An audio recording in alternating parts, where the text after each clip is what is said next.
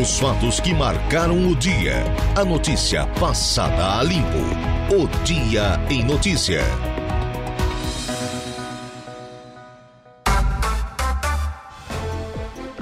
Agora são 16 horas mais 10 minutos, 16 e 10. Boa tarde para você, nosso ouvinte, ouvinte da Rádio Araranguá 95.5 FM. Começo de semana e você sempre na sintonia da Rádio Araranguá, 74 anos de história do rádio no sul do estado de Santa Catarina, norte e nordeste do Rio Grande do Sul. Estamos começando agora mais um dia em notícias, sempre com o oferecimento do nosso timaço de patrocinadores. Angelone Araranguá. No Angelone é assim todo dia a dia de super promoções, super ofertas para você. Januário Máquinas, força, potência credibilidade que a sua terra precisa está saindo agora, lá da linha de montagem da Januário Máquinas. Impro, conheça mais sobre as nossas linhas de botas de PVC e calçados antiderrapantes desenvolvidas para as mais diversas atividades e riscos. Olha, hoje no programa, aqui no Dia em Notícia, converso com o deputado estadual Tiago Zilli, vai falar sobre recursos para obras da região, recursos do governo do estado e também a visita do governador Jorginho Melo. Em primeira mão trouxemos aqui sexta-feira. Informação lá do prefeito é, Paulinho Della Vecchia de Ermo, que sexta-feira, agora dessa semana, o governador Jorginho Melo estará pela terceira vez aqui no extremo sul catarinense, pela primeira vez em Araranguá, mas exatamente durante o dia todo, na sede da Associação dos Municípios do Extremo Sul do Estado de Santa Catarina, na sede da AMESC. Por mim, te converso com a diretora de turismo de Sombrio, Rosana Martins. Assunto: Sombrio segue no mapa do turismo brasileiro. E ainda por telefone, Gabriel Ferreira. Na pauta, Timbé do Sul realiza capacitação para escuta protegida na rede de proteção. Além de tudo isso, teremos a previsão do tempo com Ronaldo Coutinho, as ocorrências policiais com Jairo Silva, o momento esportivo com Dejair Inácio, da mesma forma, a conversa do dia com Saulo Machado e Lucas Casagrande, a oração do Ângelos com o padre Daniel Zilli. O ouvinte pode e deve participar aqui da nossa programação fazendo uso do tradicional 35240137. Também à sua inteira disposição, nosso WhatsApp 988084667. Nossa live no Facebook está lá ao vivo, já imagem e som aqui dos nossos estúdios facebook.com barra rádio Araranguá, também com espaço lá para você deixar o seu recado, e ainda no YouTube, o nosso canal é o Rádio Araranguá. Tempo bom aqui na cidade das avenidas, temperatura registrando nesse exato instante agradáveis 23 graus. Segunda-feira, 15 de maio, ano da graça de 2023. Converso com o deputado estadual Tiago Zilli. Seja bem-vindo aqui à nossa programação. Deputado, agradecemos a atenção, como sempre, a solicitude para com os ouvintes da Rádio Araranguá. Boa tarde. Muito boa tarde, Alaor. Boa tarde a todos os ouvintes da Rádio Araranguá. Eu que agradeço, Alaor. Sempre a oportunidade para a gente poder conversar com as pessoas. E deu certo, estava aqui em Araranguá. Estava na prefeitura com o prefeito César César, justamente tratando, um dos assuntos era este, né, fazer o levantamento dos recursos que tem aqui na região, da, da prefeitura de Araranguá. E, e também e, e, dar as informações também para ele e para todos os prefeitos aqui da, da MESC. Acredito que o prefeito César César está esperando e muito a visita do governador. Ah, conversamos também sobre isso e acredito que na sexta-feira, quando o governador vem aqui na região, né, vai confirmar amanhã, mas provavelmente às 9 horas da manhã, aqui na MESC, e vai ser a oportunidade para a gente poder né, conversar, colocar em dia todos os, os, questionamentos e os prefeitos também ter a oportunidade de, de conversar com o governador. Deputado está à frente da Comissão de Assuntos Municipais. Na Assembleia Legislativa de Santa Catarina tem tido papel atuante recentemente chamou os municípios que têm pendências no que diz respeito ao Plano Mil. Como é que está essa organização? Como é que está é, o desenvolvimento desse assunto? Olha, Laura, é, essa preocupação é, é, justa dos prefeitos, a angústia dos convênios, é, a, a situação que eles se encontram Então, o que, que a gente viu? Claro que é, é o início de um governo, né? O governo Jorgista aí há cinco meses à frente do estado de Santa Catarina. É natural, é normal que ele queira um tempo para estar a par. Né? Foi dado esse tempo, eu acho que agora estamos chegando perto do, da metade do ano e algumas coisas já têm que, que, têm que ser definidas. Né? Porque no início o governador fez aquele decreto é, acabando com as transferências especiais, os famosos PICs, né? por recomendação do Ministério Público mas também e os convênios que estavam, que foram assinados naquela, naquela modalidade. Né? É, nós precisamos ter uma definição. Teve obras, várias obras que começaram, tiveram a medição, a empresa que ganhou a licitação se preparou para fazer aquela obra, está há cinco, seis meses sem receber. Então pode, pode causar um problema muito grande, né? além da população que fica esperando a obra, e também os deputados, todos eles, Valor, estão preocupados com isso todos eles fazendo as suas defesas e, e atendendo os prefeitos. Tive lá com o secretário Jerry Comper também, estivemos com o secretário da Fazenda, para o Cleverson, para entender a situação e o que, que nós entendemos. É, com a, a, a comissão que, que eu presido, que a gente faz parte, né, que é dos assuntos municipais, é esse assunto que, que quer dizer para a nossa população. Então, é, é, fizemos uma, uma reunião na semana passada, mandamos o ofício para os 295 municípios de Santa Catarina, para que todos eles façam um levantamento, diga quais obras que estão acontecendo, a situação da, da, da obra, se foi feita medição, o valor que foi pago, se ela parou, se a empresa continua trabalhando, para que a gente possa, é, junto ao governador, ter a definição. Né? E, e, a surpresa foi muito grande, já em seguida, assim que a gente disparou os ofícios, as, os prefeitos, a, a sua equipe técnica né, já mandando as informações. Então agora queremos, é, amanhã nós iremos fazer uma nova reunião, porque nós queremos pedir autorização para a comissão para a gente poder fazer uma audiência pública, que vai ser no dia 30. Dia 30 vai ter uma reunião da FECAM, e na, e na semana passada, quando a gente começou a disparar os ofícios, a, a FECAM ficou sabendo, já me ligou, esteve no gabinete às 6 horas da tarde, pediu para eu esperar, eu digo, pode vir, aguardo vocês. Né? O, o prefeito de Ascurra, o Araão, que é vice-presidente da FECAM, esteve lá com a, com a secretária, porque eles querem ser parceiro nesse, nesse trabalho, né? É, juntar as entidades de classe. Então fizemos esse levantamento e agora estamos terminando ele para depois apresentar no dia 30 e para toda a população saber também como é que está, em que situação e o governo nos dizer essas vão começar, essas são prioridades, né, e, e, a maneira vai ser transformado em convênio, porque a grande preocupação é que o PIX, a transferência especial, estava uma situação bem fácil. O prefeito começava a obra, fazia a medição, vinha o pagamento, continuava, muitos já depositavam antes, prestavam conta, era uma modalidade que facilitou. E agora, se tu for transformar em convênio e tiver que passar por toda essa burocracia, nós vamos para o final do, do, do ano e aí as obras não acontecem, isso não pode. Mas pelo que eu entendi do governo do estado, do, do secretário Jerry Comper, a intenção deles é facilitar para que essas obras comecem o mais rápido possível. Essa audiência pública que vai acontecer no próximo dia 30 será lá em Florianópolis? Será lá em Florianópolis, né? A princípio nós íamos fazer na FECAM, mas agora eles pediram um local maior porque todos muitos prefeitos querem participar. Então estamos olhando o local, talvez estava marcado para lá na sede da FECAN, que já tem a reunião deles nesse dia 30, né? E aí eles nos pediram para fazer essa defesa em parceria com eles. Então, é, é, estamos marcando, ou vai ser lá, ou vai ser no plenário lá, lá na LESC. Muito bem. Me recordo que na oportunidade da, da, sua primeira manifestação nesse sentido, na comissão, o prazo dado para os municípios se manifestarem foi 48 horas, né? Foi 48 horas. Em seguida já começamos a receber. Hoje eu, nós estávamos aqui fazendo o levantamento, nós já temos de todos os municípios é, é um, um resumo mas nós queremos detalhado também. Então, alguns ainda demoraram para isso, mas recebemos de todos.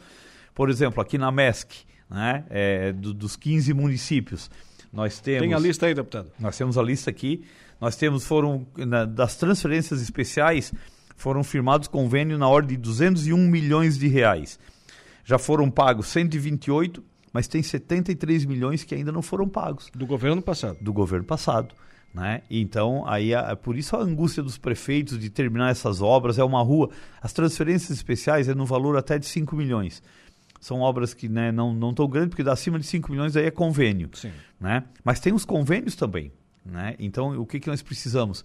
Que sejam é, que sejam repassados para todos, né? É, a maneira que foi feito desses valores, 201 milhões de reais, e que seja detalhado qual é transferência especial, qual é convênio, porque quando o governador baixou o decreto, é, ele falou assim: terminem as obras que estão em andamento Sim. e depois façam novos pedidos.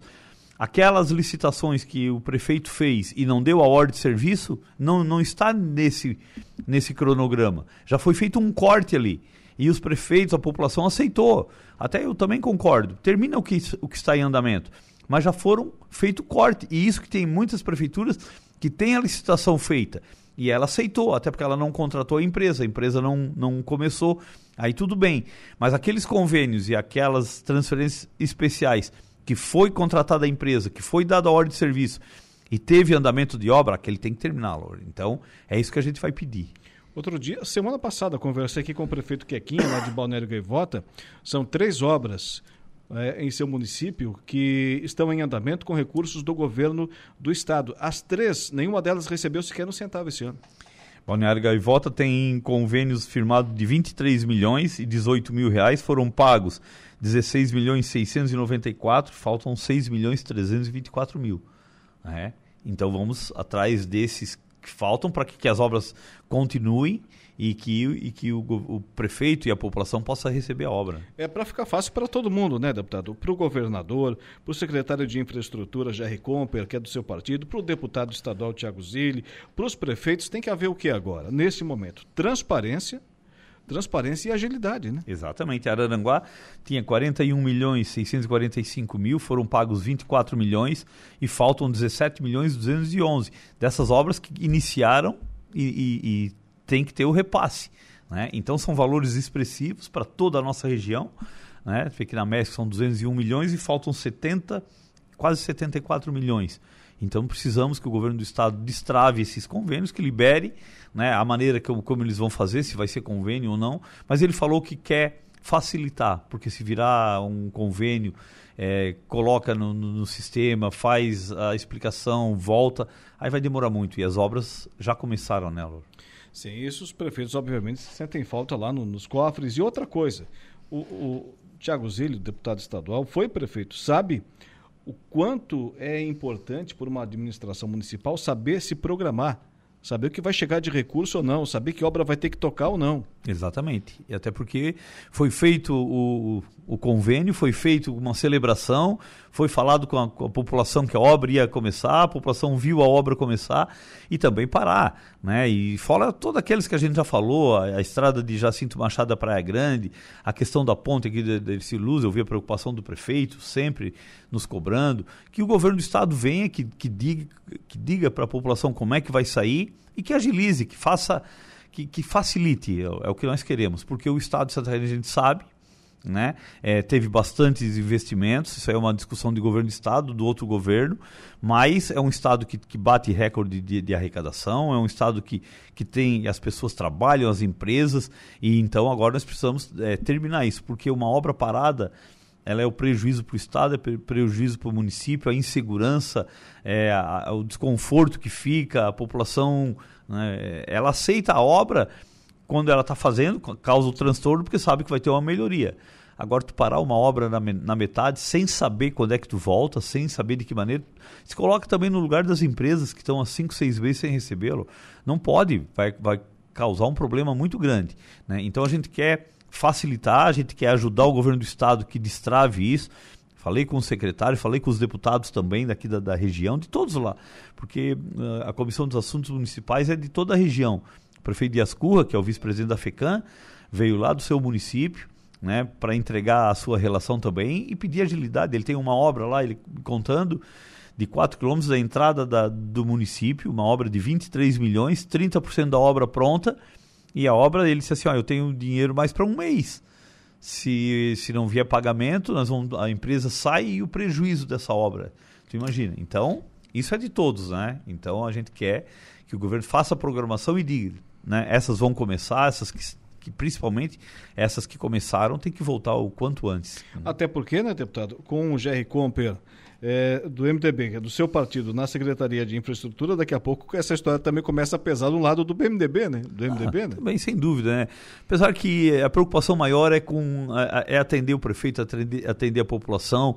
A questão política, a gente sabe que ela, ela é importante também, mas é, a questão de obra daí não é uma questão política, é uma questão de, de política de Estado, né? Foi dito para a população, como se diz, o governador se elegeu com 70% dos votos da população de Santa Catarina e ele tem que atender a população, toda ela, 100%, né? mesmo quem não, quem não votou. E o, e o deputado Jerry, eu vi, trabalha bastante, estamos cobrando dele também, me disse que amanhã eu tenho uma audiência com ele de manhã, Opa. que vai nos, nos dizer, porque ele, ele falou que vai vir aqui é, na região da MESC, vai vir em Araranguá, vai ver a questão da ponte, vai ver outras questões também, então vamos cobrar dele para que nos dê uma data e que nos coloque à, disposição também quando é que as coisas começam a, a acontecer por aqui. Muito bem. Deputado, e, e, o governador parece que vem mesmo aí à região na, na sexta-feira? Essa informação que nós temos, né? ele está indo em todas as regiões, é, do, desses primeiros cinco meses de governo e também né, atender prefeitos, dar, atender a população e dar a resposta que muitas pessoas, muitos prefeitos, muitas lideranças querem, têm as suas angústias, né? E acredito que agora, sexta-feira, vai estar aqui às 9 horas da manhã, aqui na MESC. Eu li numa, numa, numa eh, na imprensa da região do pessoal falando de que seria o confessionário do Jorginho. Conversa ali, teta, primeiro vai conversar com todos, obviamente, numa, numa audiência, e segundo a, a prática que, que já ocorreu semana passada, em, no oeste de Santa Catarina. Na quinta-feira vai ser na região da Danrec, na sexta aqui.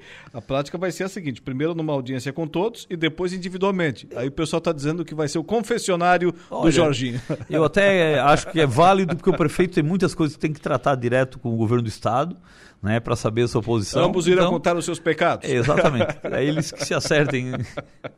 Depois dessa visita do governador, deputado, vai ter muito prefeito querendo mudar para o partido dele ou não? Olha, e, e, eu vou dizer assim, cada prefeito sabe aquilo que, que ele tem que fazer, né? A questão de Estado é uma política de, de, de investimento né, para todos os municípios. Eu não acredito nisso porque a, a, população ela, ela acompanha o prefeito que trabalha, ela sabe aquele que, que está lutando. Né? A gente vê é, é, as pessoas, é, o político ele tem o partido dele, mas as pessoas querem o resultado, querem o trabalho. Essa questão política, como se vamos deixar para a hora da política e que eles se entendam, né? Vai para Florianópolis amanhã cedo? Estou indo daqui a pouco. Ah, hoje amanhã, ainda, é, é, estou indo hoje, agora à noite, para amanhã cedo estar tá lá, às 8 horas já temos reunião né, com a comissão né, dos assuntos municipais para pedir autorização para poder fazer essa audiência pública no dia 30. E também depois temos a CCJ e à tarde já temos a sessão, então é um dia bem, bem movimentado. Amanhã vamos fazer é uma moção de aplauso em homenagem aos 50 anos da Defesa Civil, estamos nos aproximando muito dele, o que a gente vê, já conversamos até aqui sobre isso, quando acontece um evento da natureza, uma enchente, alguma coisa de emergência, a gente precisa da defesa civil e ela e a de Santa Catarina, ela, eu fiquei sabendo lá junto com o coronel Armando e o coronel César que estiveram lá, é uma das mais equipadas do Brasil. Tem também em função do Catarina, das coisas que aconteceram no, verão, quando acontece aqueles temporais, como a gente passou agora por aqui. Então a Defesa Civil se aproxima muito aqui da região e a gente quer ter esse contato. Então amanhã estamos fazendo uma moção de aplauso para Defesa Civil pelos 50 anos de atuação aqui no estado de Santa Catarina. Mais do que justa homenagem, né? Justa homenagem. Tivemos com os coordenadores, todos os coordenadores aqui da MES foram convidados, tivemos a participação deles né, há 15 dias atrás lá em Florianópolis, junto com o coronel, né, para explicar sobre, é, sobre essa integração. Ele ficou muito contente. É, foi uma oportunidade que todos puderam se manifestar. Aqui de Aranguá foi o o, o Gênero Alveri. Ah, agora não, não consigo pegar o nome. Trabalha na prefeitura. O Emerson Almeida. O Emerson que, é, que faz parte da. Né? E ele nos deu exemplos importantes, que eles têm uma equipe aqui que eles já deixam destinado sobre aviso né, criou oportunidade para os municípios se prepararem também, todos eles. O Igor, que é o responsável da, da coordenação, o Tavares de Sombrio, aqui de, o Brambila liberou. O Evandro Amandi, do Etimbé do Sul, foi nessa reunião foi, também. Né, foi, o Evandro Amandi teve lá, ali do Arroio do Silva também teve. A participação, olha, foi intensa e todos eles puderam se manifestar lá de Praia Grande, da, da Gaivota. Olha, foi um encontro bem, bem importante. Por isso vamos fazer essa moção de aplauso Claro que é dos 50 anos da Defesa Civil do Estado, mas serve para todos o trabalho que os coordenadores fazem e é importante o trabalho dele, Alô. Deputado, hora que quiser retornar à nossa programação, fique sempre à vontade. Mais uma vez, muito obrigado. Eu que agradeço, quero deixar um abraço a todos. Estamos, estamos trabalhando aí à disposição de todos. Muito obrigado. E para fechar com esse assunto, obras paralisadas preocupam prefeituras catarinenses. Nesta segunda-feira, a FECAM entrega à Assembleia Legislativa diagnóstico referente a obras com recursos do governo do estado. Repórter Patrícia Gomes. A diretoria da FECAM, a Federação de Consórcios, Associações e Municípios de Santa Catarina, apresenta nesta segunda-feira à Assembleia Legislativa um diagnóstico com a situação dos municípios catarinenses nos processos de repasse de recursos referentes transferências especiais e convênios firmados com o governo do estado. As informações foram solicitadas à FECAM pela Comissão de Assuntos Municipais do Legislativo para entender a atual situação de obras já iniciadas com recursos do estado, mas que estão paralisadas. O vice-presidente da FECAM, Arão Josino, prefeito de Ascurra, antecipa que mais de uma centena de obras estão desde o início do ano sem o repasse de verbas estaduais, situação que preocupa os prefeitos. Grande parte dessas obras foram obras com valores altos e que dependem de mais de um desembolso, de mais de uma parcela.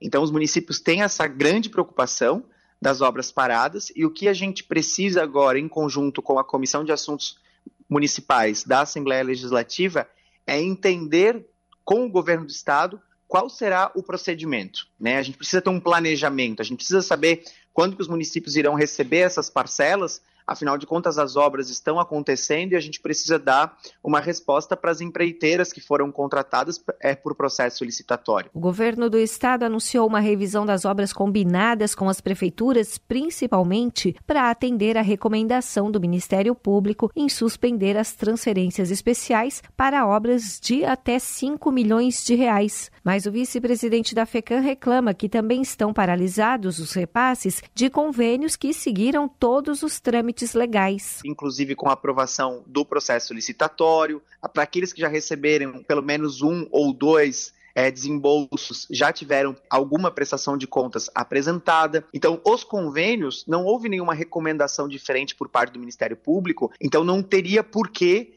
parar com os desembolsos e essas obras estarem hoje na situação que estão. E nós temos uma grande preocupação. Além de não saber quando nós vamos receber as próximas parcelas de desembolso, nós temos as obras que estão paradas e que automaticamente é, irão atrasar, e isso significa reequilíbrio financeiro lá na frente. Então, como que nós faremos com reequilíbrio? Caberá a quem bancar esse prejuízo? O governo do estado iniciou na semana passada o programa Santa Catarina Levada a Sério. A ação compreende compreende a passagem do governador e comitiva pelas 21 associações de municípios para levantar as demandas de cada região. A iniciativa é uma resposta do governo à descontinuidade do Plano Mil, mas o presidente da FECAM, Arão Josino, observa que o cumprimento de convênios anteriores e a nova estratégia do governo devem ser entendidas como ações diferentes. Uma coisa são as obras em andamento, que foram obras já iniciadas no ano passado essas obras precisam ser concluídas e o governo tem que dar uma resposta imediata para que haja o planejamento de conclusão dessas obras. Outra coisa é essa ação, que é muito positiva por parte do governador Jorginho Melo, de visitar as 21 associações para se aproximar dos prefeitos para as tomadas de decisão. A Comissão de Assuntos Municipais da Assembleia Legislativa pretende convocar uma audiência pública ainda neste mês para que o Executivo Estadual apresente de que forma serão repassados os recursos das obras que estão em execução a partir de convênios e transferências especiais firmados entre os municípios e a gestão anterior. De Florianópolis, da Rede de Notícias Acaerte, Patrícia Gomes.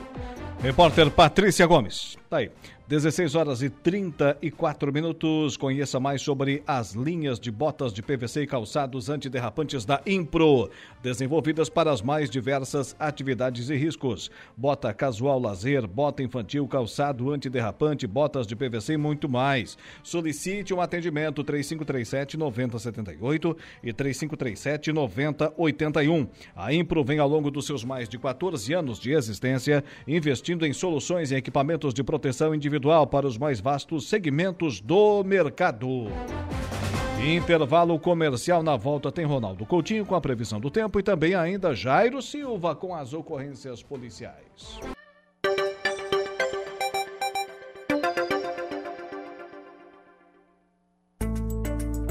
Previsão do tempo. Oferecimento. Faça já sua matrícula. Chame no Whats 999 150 433. Graduação Multi-UNESC. Cada dia uma nova experiência. Laboratório Rafael. Lojas Benoit. Bife Materiais de Construção. E Estruturaço Loja de Drywall. No Distrito Industrial em Araranguá.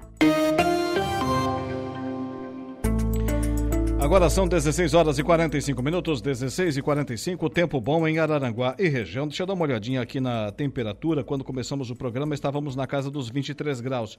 E assim permanece. Portanto, um dia mais quente do que o, os últimos do Coutinho. É mais ou menos isso que está acontecendo em Santa Catarina. Boa tarde. Desculpa, é por causa do ar muito seco, né? Aí a temperatura sobe rápido, mas também ela desce rápido. Então, aos pouquinhos a temperatura é, vai descendo aí na, na região de vocês. Então a tendência é que a gente tenha aí condições de tempo no geral bom, a temperatura vai caindo, né? Teremos tivemos máximas aí de 23, 24, agora cai, amanhã pode ficar entre 8 e 11 graus, à tarde uns 22, 24, vento sul. Tempo bom também na quarta, quinta, sexta e sábado. Manhãs frias, tardes agradáveis e noites frias. Talvez uma chuva no domingo para segunda. Da Climaterra, Ronaldo Coutinho. Ontem estava vendo o Globo Rural, uma matéria sobre a colheita da soja no Rio Grande do Sul. Tem produtor lá que está colhendo cinco sacas. Abaixo disso é bobagem, é deixar a planta lá para para realmente servir de adubo para a safra seguinte, só dá prejuízo. Mas tem produtor lá que está colhendo 5 sacas por hectare, quando a média, Coutinho, é de 70, 75 sacas. Tudo isso pela seca que tivemos é, principalmente agora na safra 2022-2023, né? No Rio Grande do Sul. E agora você traz aí para a gente os últimos, nas últimas semanas de que o pessoal vai sofrer então agora é com a enchente, né? É, com excesso de chuva. Excesso. Ah, ah, que também, às vezes, ele é obrigado a colher. Não que ele queira, porque na realidade tu colher cinco sacas por hectare não compensa, não paga nem o óleo. Sim. Mas às vezes ele é obrigado a colher por causa do seguro. Ah, também, também tem isso. Enfim, são as agruras do nosso homem do campo e se a meteorologia, pelo menos ajudar um pouquinho, aliás, a meteorologia não, né? O clima ajudar um pouquinho é, é, é uma dor a menos para o nosso agricultor, né, Coutinho?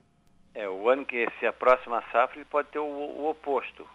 Primeiro foi o problema por falta e agora o problema por excesso de chuva, que também pode frustrar a safra. É mais fácil, claro, tu produzir alguma coisa com com água do que sem água, mas mesmo assim, dependendo da situação, às vezes tu perde a lavoura toda por excesso de chuva. É, se tem uma planta que sofre com a água, ela se chama soja e também o feijão, né? Mas... Não, não, qualquer um deles. Até o, até o milho é mais resistente, mas também se ficar muito tempo alagado, coisa assim, extremamente úmido, ele acaba não produzindo ou não produz nada. Então tá. Coutinho, muito obrigado, tenha uma boa tarde e até amanhã. Igualmente, tchau. Ronaldo Coutinho com a previsão do tempo. Oferecimento Unific. A tecnologia nos conecta. Autoelétrica RF Araranguá. Estruturaço. Loja de gesso acartonado. Eco Entulhos. Limpeza já. Fone 99 608 mil. Cia do Sapato. E Castanhetes Supermercados.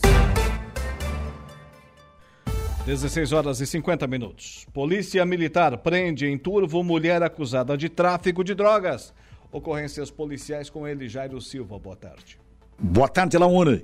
A ocorrência foi registrada pela Polícia Militar por volta de 19 horas do último sábado em um bar situado na localidade de Boa Vistinha, em Turva. De acordo com a Polícia Militar, o flagrante ocorreu contra uma mulher proprietária, portanto, do estabelecimento.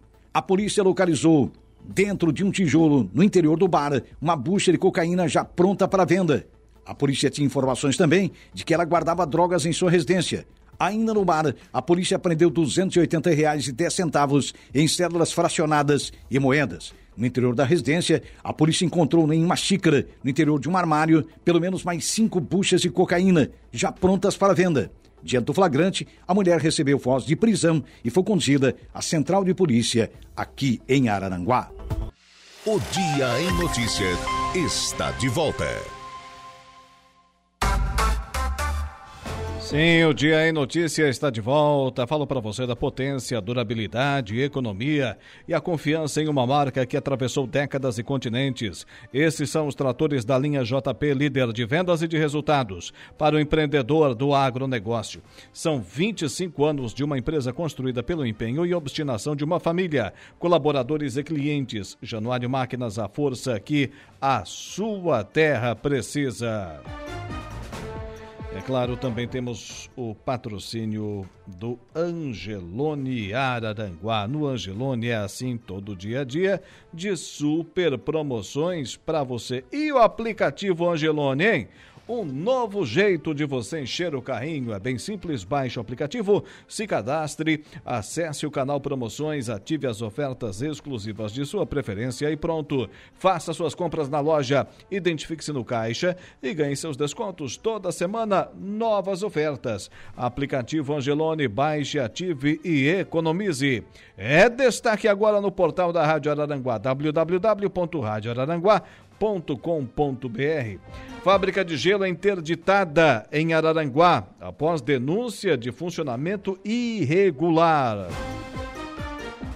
Araranguá Moda On promete movimentar o setor na cidade e região. Vem evento dos grandes e dos bons por aí. Jorginho Melo entrega projeto Universidade Gratuita à Alesc. Araranguá lança campanha para evitar a violência no trânsito. União Brasil chega a Araranguá já sendo a maior bancada da Câmara, diz deputado Fábio Chioquete, sobre a chegada de quatro vereadores ao partido. Tá lá no www.radioararanguá.com.br. Também, governo do estado lança campanha para o combate ao abuso e à exploração sexual de crianças e adolescentes. E ainda, Procedimento de regularização fundiária urbana de Araranguá é modelo para outros municípios. Frio e tempo bom ao longo da semana.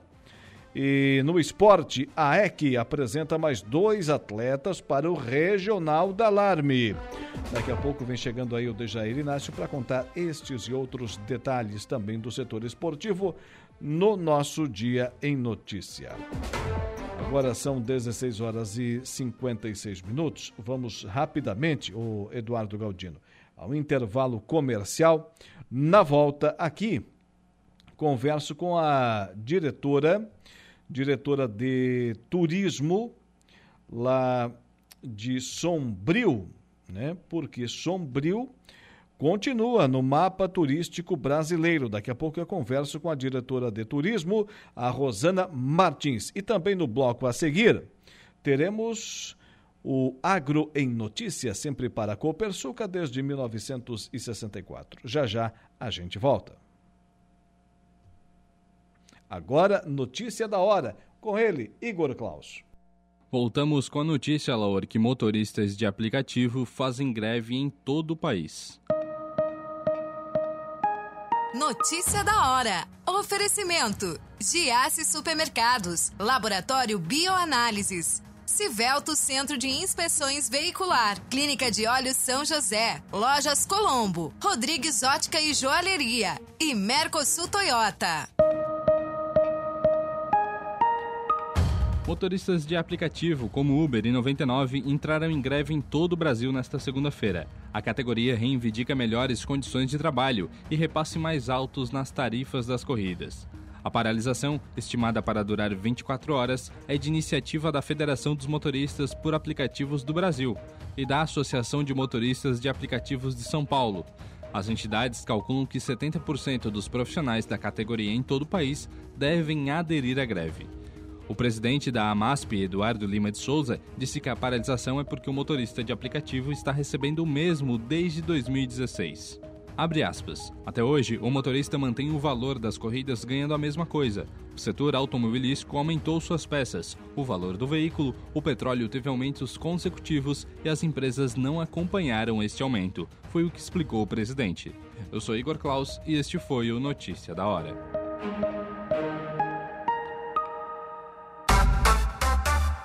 Agora são 17 horas e 11 minutos, 17 e 11. Daqui a pouquinho vamos falar sobre o turismo lá do município de Sombrio, já já dentro de instantes aqui no nosso Dia em Notícia. Olha, no Angelone Araranguá, todo dia a dia de super promoções. Hoje, segunda-feira, por exemplo. Hoje e amanhã, hein? Só dois dias. Aproveite as promoções.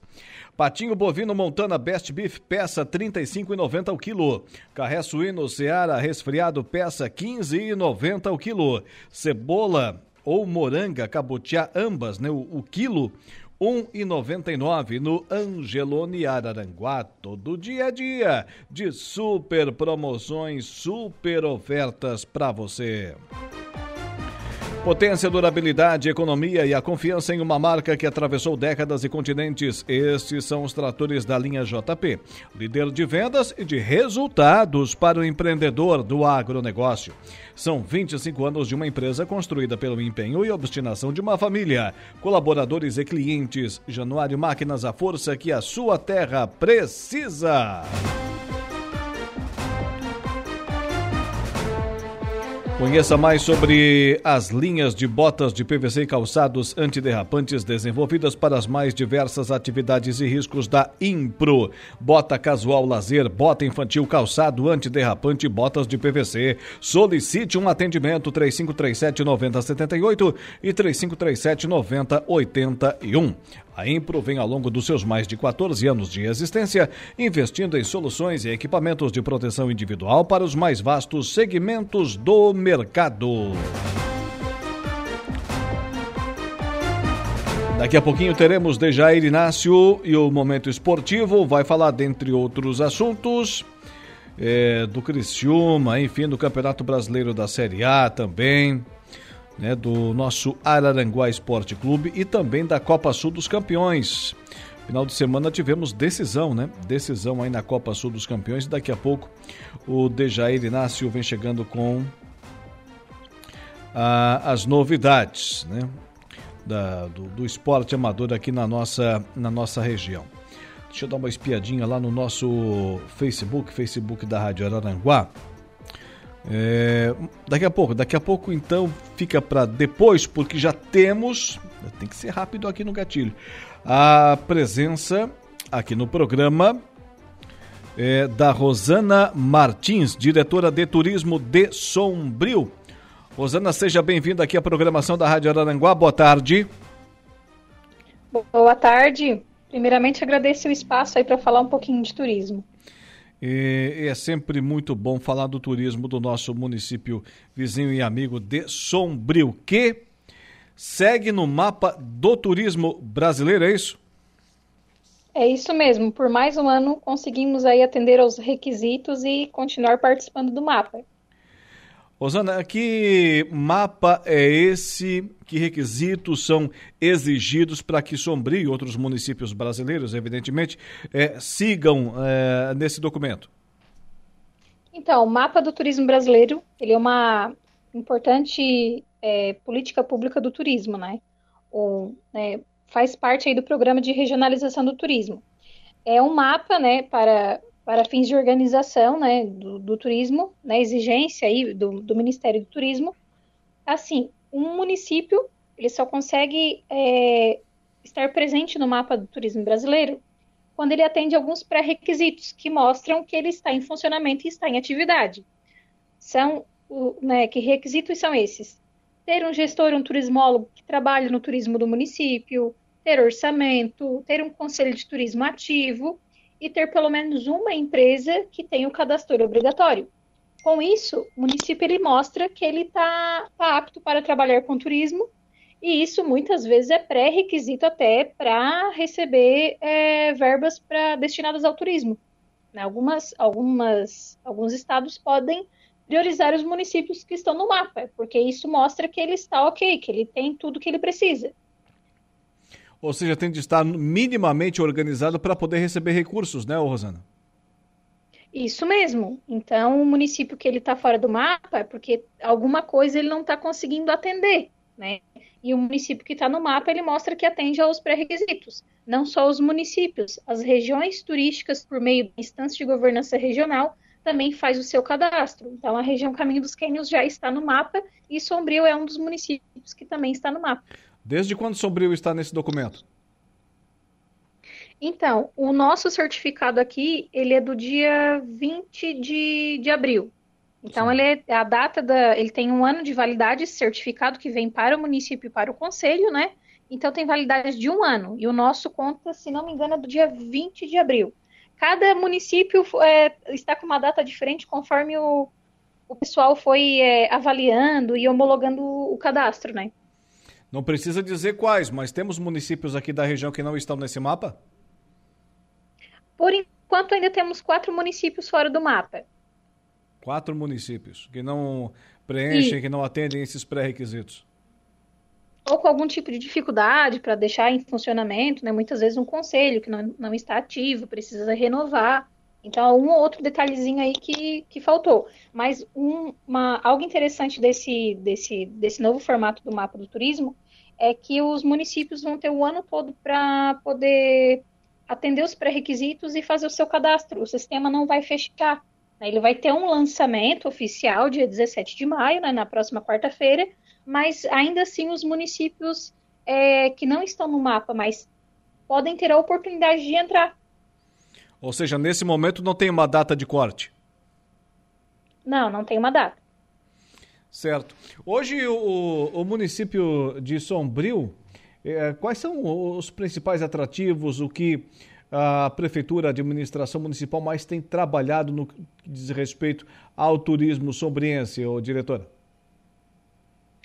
Então, é, muitas pessoas vêm até a nossa cidade por conta da, das compras, né? Por, por, conta dos shoppings, eventos esportivos também movimentam bastante aqui a cidade, né? A no, as nossas hospedagens elas têm um, um, um, movimento frequente por ser uma um, por conta da BR, então muitas pessoas param aqui para se hospedar, ou seja, trabalho, né? Nesse nesse movimento verão sempre aumenta um pouquinho ali a questão das hospedagens por conta das praias, né?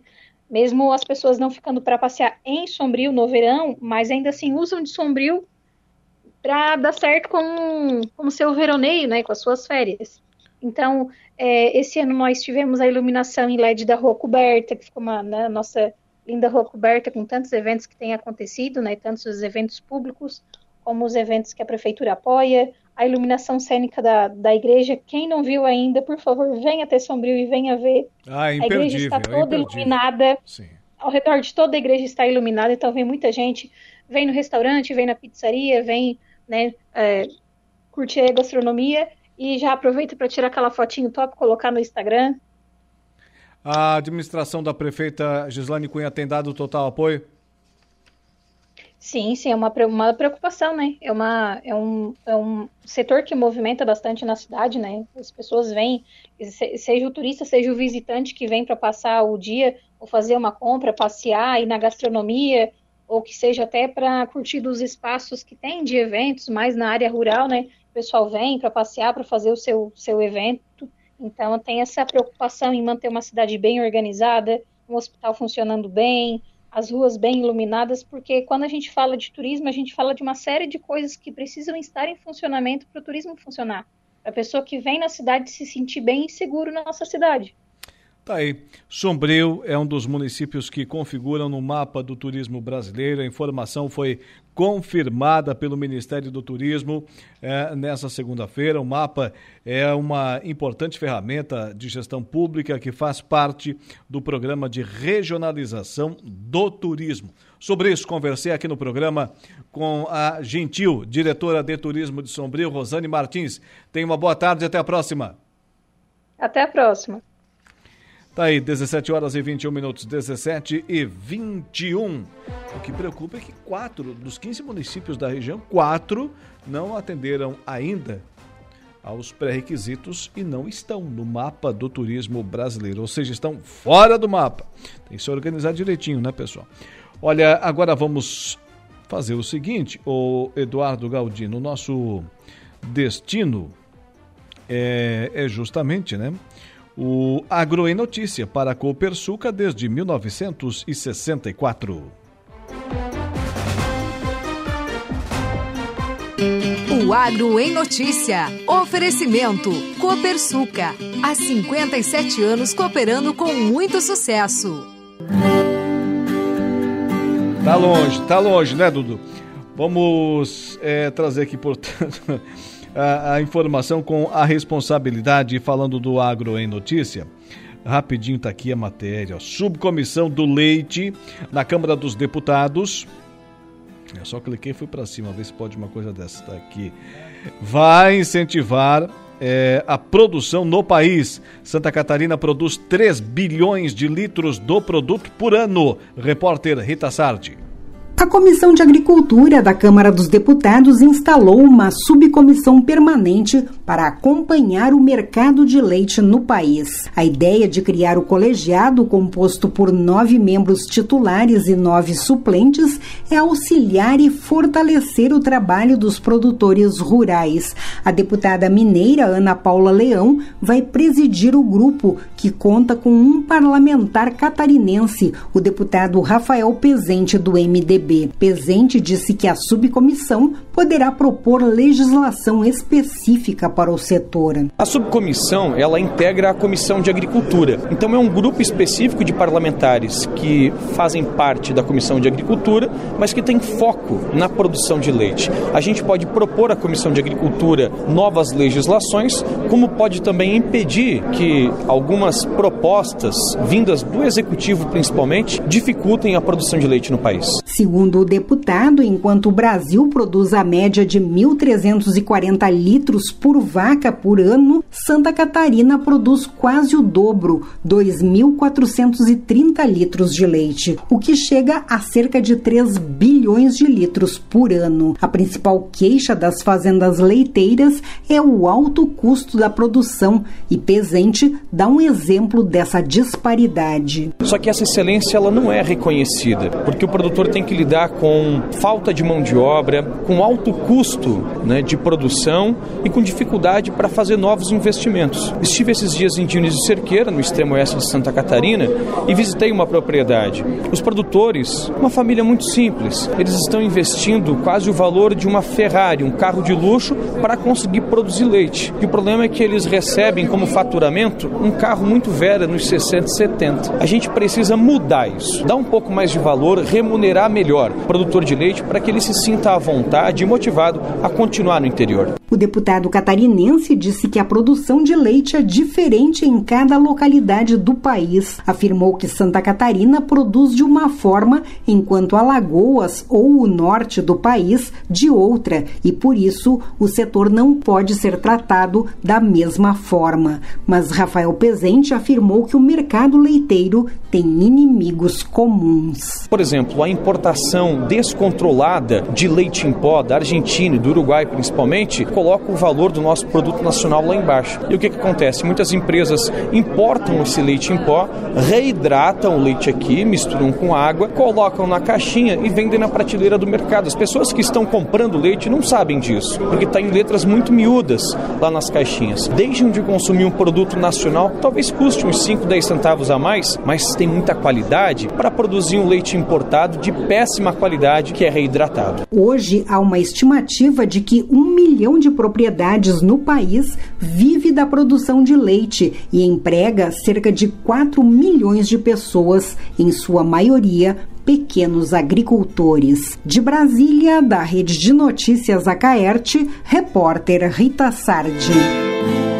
Repórter Rita Sardi trazendo aqui no programa a informação dentro do Agro em Notícia, que você sabe tem o um oferecimento da Copersuca desde 1964. A Copersuca lá do presidente Arlindo Manente, também ainda do vice-presidente Flávio Marcon Júnior, o Fabinho Marcon e ainda do diretor de marketing, gente fina, uma barbaridade, né? O Luiz Fernando Bendo, enfim, toda a equipe da Copersuca que recentemente inaugurou a nova planta industrial lá em Torres, ali às margens da BR-101, no litoral norte do Rio Grande do Sul com uma usina fotovoltaica de quase um hectare e meio, gerando energia para toda a nova unidade industrial da Copersuca, né? Realmente tecnologia, o pessoal está investindo nisso, o pessoal da cooperativa, com o seu sistema democrático de gestão.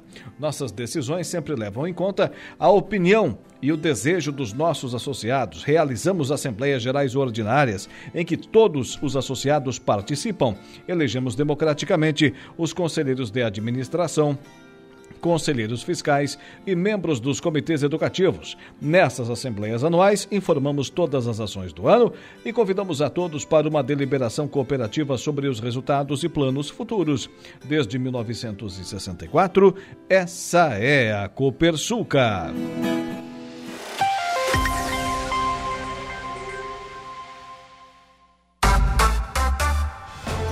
Agora sim, vou dar aquela espiada lá na nossa. Como é que diz o Flavinho? Aquela espiada na nossa live. Quem está curtindo lá. A Marne Costa, também ainda a Dudinha Machado, o José Hugo, o Valdeci Batista de Carvalho e o João Viana Mateus. Gente, obrigado pela audiência, pelo carinho aí, né? Nossos ouvintes, amigos e amigas sempre interagindo com a programação da Rádio Araranguá. Olha, daqui a pouco tem o Dejair Inácio e o Momento Esportivo, mas antes do intervalo comercial, é, agora sim aqui a, a, a informação, tá aqui ó. Olha, numa parceria entre a Secretaria Municipal de Assistência Social e o Serviço Nacional de Aprendizagem Rural, o Senar, foi realizado nos dias 12 e 15 de maio. Um curso de primeiros socorros voltado a integrantes da terceira idade e agentes comunitárias de saúde de Jacinto Machado. O encontro aconteceu na sede do Centro de Referência em Assistência Social, o CRAS. O curso de primeiros socorros teve como objetivo é, capacitar os participantes para prestar os primeiros atendimentos em situações de emergência, como engasgos, paradas cardiorrespiratórias, queimaduras e outros. Os integrantes da terceira idade e, e também ainda os representantes da assistência social são pessoas que frequentemente lidam com situações de emergência e a capacitação pode ser fundamental para salvar, salvar vidas.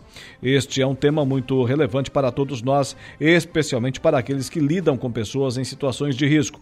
Agradeço a todos os envolvidos nessa parceria e diante do grande interesse que percebemos dos participantes, espero que possamos continuar capacitando mais pessoas para agirem em casos de emergência, afirmou Regina Patel, secretária municipal de Assistência Social. Eliette Veronês, agente comunitária de saúde, mencionou a importância do curso para sua atuação profissional.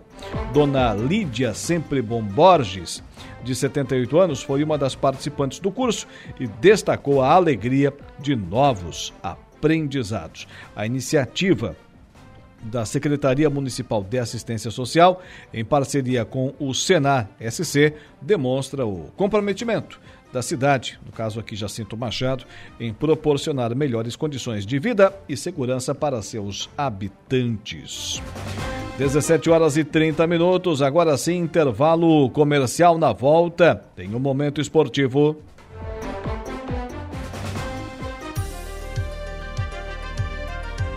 Rádio Araranguá 95.5 39 minutos, 17 e 39. Você conhece o canal Promoção do Angelone? Hein? São ofertas exclusivas nas lojas para clientes do Clube Angelone. Toda semana são novas ofertas que você ativa no aplicativo e tem acesso ao identificar a sua compra no caixa. A Impro vem ao longo dos seus mais de 14 anos de existência investindo em soluções e equipamentos de proteção individual para os mais vastos segmentos do mercado. Olha, lançamentos em lançamentos da Impro, da Impro aí, presta atenção. Bota de PVC Aqua Azul com polaina, também ainda tênis antiderrapante New Pro, iate branco e tênis antiderrapante New Pro iate preto também na com a fabricação aí com assinatura da Impro. Solicite um atendimento 3537 9078 e 3537 9081. Daqui a pouco tem Dejair Inácio com o Momento Esportivo. Ainda hoje, a oração do Ângelus com o padre Daniel Zilli. Ah, da mesma forma, a conversa do dia com Saulo Machado e Lucas Casagrande. Lucas Casagrande ao vivo, lá da Câmara de Vereadores de Maracajá. É, hoje tem troca lá na, na, presidência né, da Câmara de Vereadores de Maracajá. Informações aí da terra do Gato do Mato com o Lucas Casagrande. Agora, é, falando do terra do, do gato do mato, falando nesse, nesse assunto, aproveitando o gancho, o bicho é outro. Varíola dos macacos, OMS, Organização Mundial da Saúde, declara fim da emergência em saúde por Mpox. Em Santa Catarina, foram cerca de 400 casos confirmados da doença e um óbito. Repórter Carol Denardi. A OMS determinou que a emergência em saúde pública da monkeypox ou varíola dos macacos está encerrada. Em julho de 2022, a Organização Mundial da Saúde decretou o estado de emergência devido ao surto da doença em diversos países. Mais de 87 mil casos e 140 mortes ocorreram em 111 países. No cenário atual, se observa um progresso constante no controle do surto e uma queda de quase quase 90% nos casos durante os últimos três meses. O superintendente de Vigilância em Saúde de Santa Catarina, Fábio Galdense, explica. A doença monkeypox, ou varíola dos macacos, varíola símia, e agora atualmente com a nova denominação Mpox, é uma doença causada por um vírus que teve inicialmente a sua origem, a sua disseminação no continente africano, mas que agora, nos anos né, de 2022, 2023, evoluiu-se para esse surto global, fazendo com que a OMS levantasse esse alerta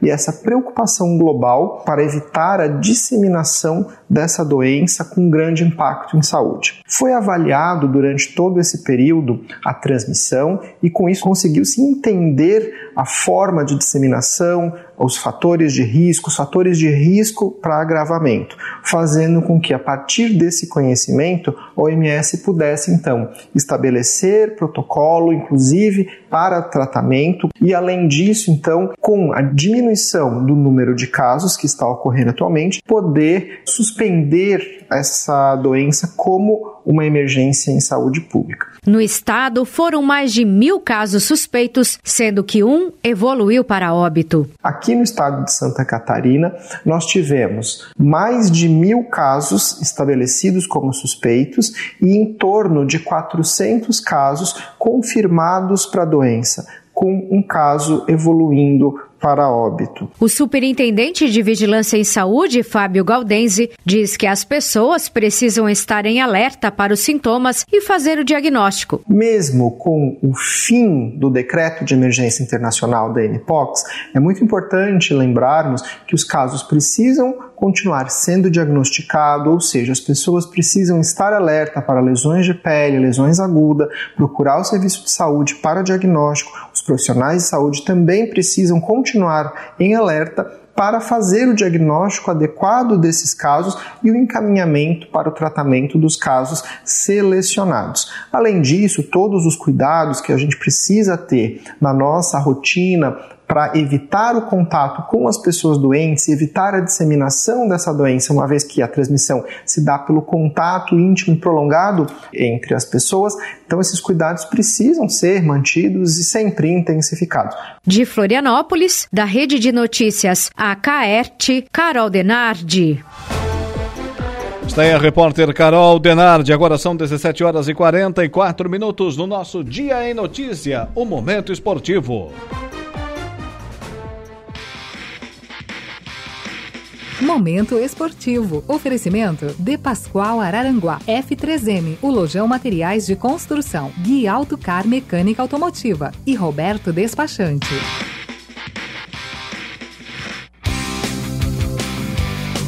Trilha sonora característica do espaço. Dejair Inácio, boa tarde. Boa tarde, Alaor. Tudo certo? Tudo certo, ainda mais para o metrô, né?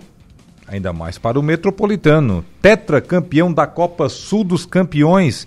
A equipe no último sábado venceu o Turvo, placar de 1 a 0 Gol de quem não é artilheiro. Hum. Gol de um jogador de defesa que costuma aparecer bem ao ataque, geralmente com assistência, com lançamentos. Volante Renatinho.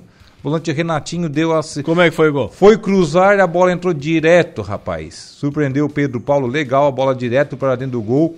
E acabou aí o Metropolitano vencendo o placar de 1 a 0 esse jogo lá no estádio Darcy Marina em Nova Veneza e sagrou-se tetracampeão da competição 2015, 17, 18 e agora em 2023. O Metrô que o ano passado já havia perdido o título Sim. para o Turvo foi a revanche esse jogo no último final de semana. Agora deve ter a nega, né, no, no, próximo ano, né? Pois é, né? Se os dois chegarem à decisão, claro. Mas, na minha opinião, foi falha do goleiro. Foi falha, foi falha. É aquela coisa, né? Um... Ele foi todo errado na bola. É um cruzamento na área. O Renatinho com certeza foi cruzar para, para o ataque ali do, do, seu time, mas o goleiro colaborou e muito, né?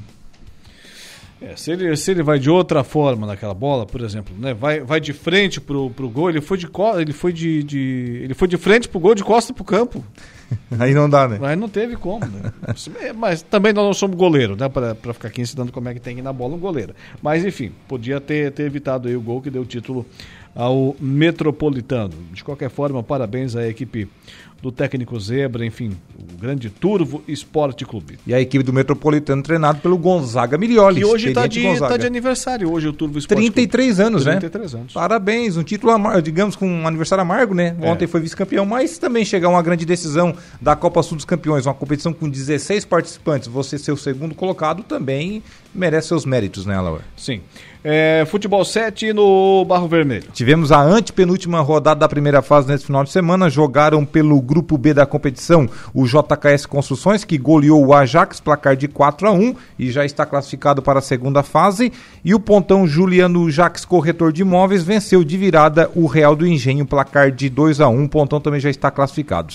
É, sábado, dia 20 de maio, próximo sábado, portanto, jogarão pelo grupo A Família Teixeira contra Nativos e pelo grupo B Real Maraca contra Arseno. Esse será o penúltimo, penúltima rodada aí da primeira fase do Campeonato de Futebol 7 lá do Jussi Santos em Barro Vermelho, a taça Oswaldo Maurício de Souza. E o Municipal de Meleira, ontem tivemos no, na rodada apenas um confronto que definiu um dos finalistas. É o único municipal, né, que teve rodada ontem, na verdade, uma rodada com jogo único. E o Sapiranga goleou o Havaí da Boa Vista, 6 a 1 rapaz. Uma 6 a 1 uma sapatada. Esse jogo lá no estádio Ézio Pellegrini, a quinta taça Integração Municipal de Meleira. Agora a última rodada será no próximo domingo, dia 21. Jogarão às 13h30 Pé de Pato contra Nantra e às 15h30 Rancho Cipó Milome contra Novo Paraíso.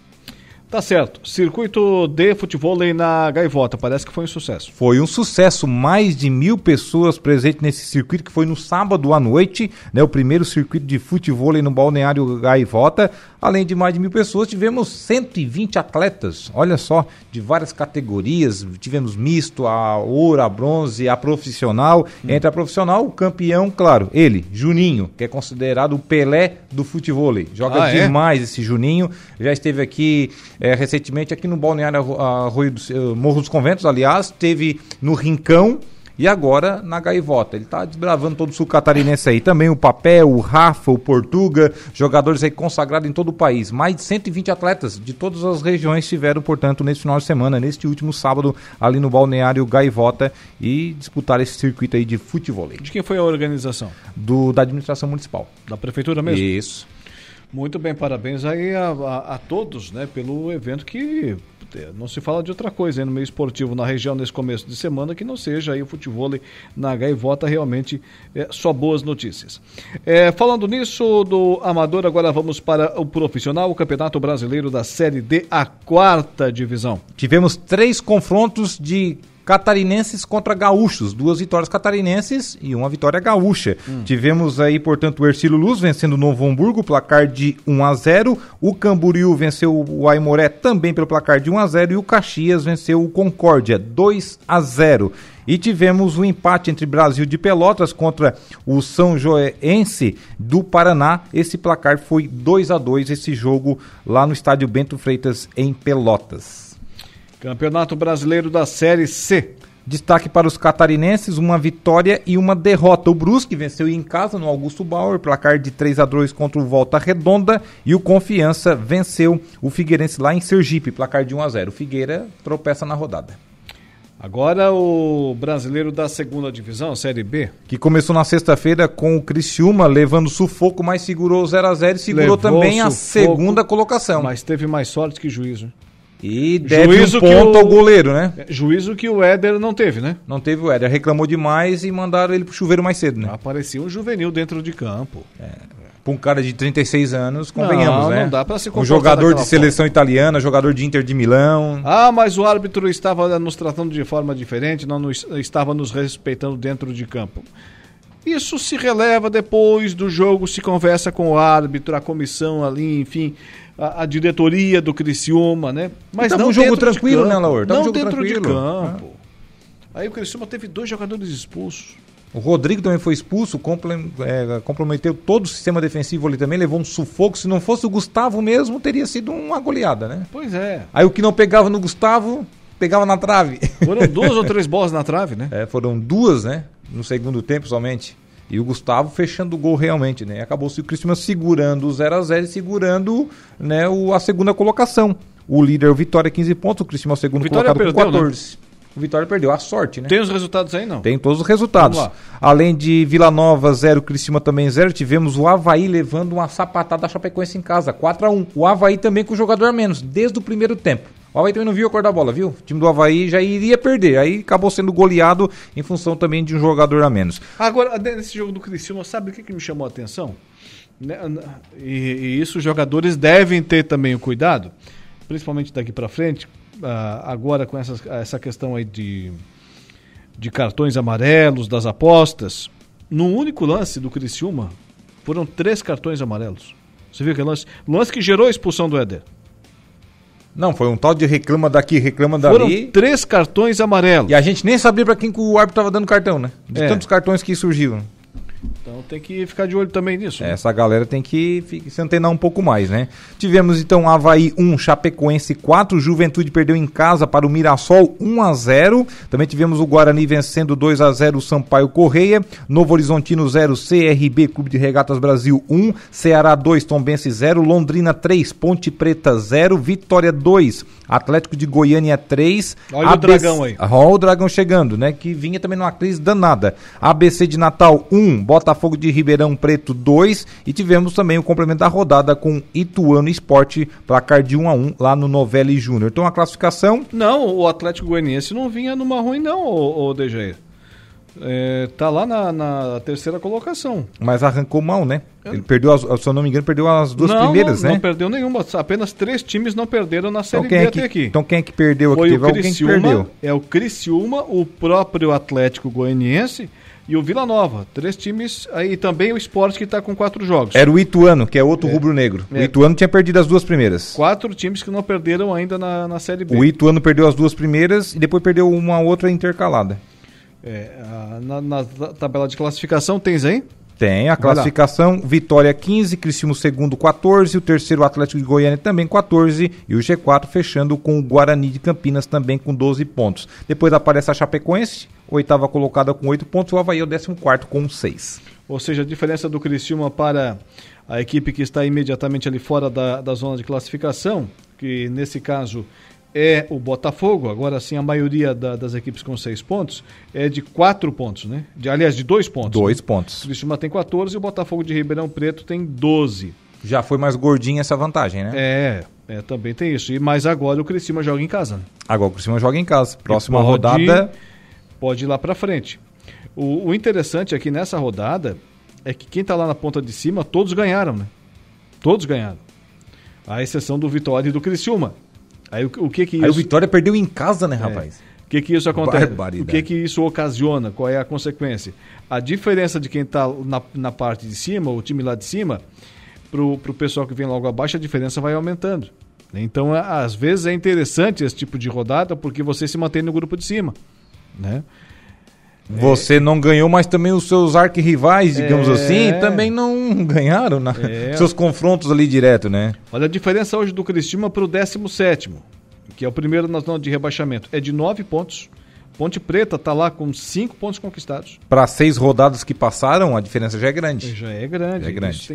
e na próxima também. rodada, a Chape vai jogar contra o Juventude, confronto de verdes na Arena Condá. O Cristiúma recebe domingo, 15h30, no Heriberto Wilson, a equipe do Ceará. O Ceará que goleou na rodada a Ponte. E também temos o Havaí. Vamos ver quem o Havaí joga. Ih, Pedreira. Hum. Atlético de Goiânia fora. O Havaí tá numa crise danada. É, o Havaí provavelmente nessa rodada entra na zona de rebaixamento. O Criciúma vai enfrentar quem? O Ceará? O Ceará. É, é o 13 terceiro com sete pontos. É, não tá esse bicho na classificação. Do, do Ceará dá pro Criciúma ganhar. E o Vitória vai pegar quem? O Vitória da Bahia vai jogar fora. Abre a rodada na sexta-feira à noite contra o Mirassol, em São Paulo. É.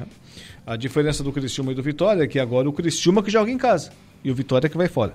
Vamos ver agora, dá né? Pro, dá pro Tigre, né?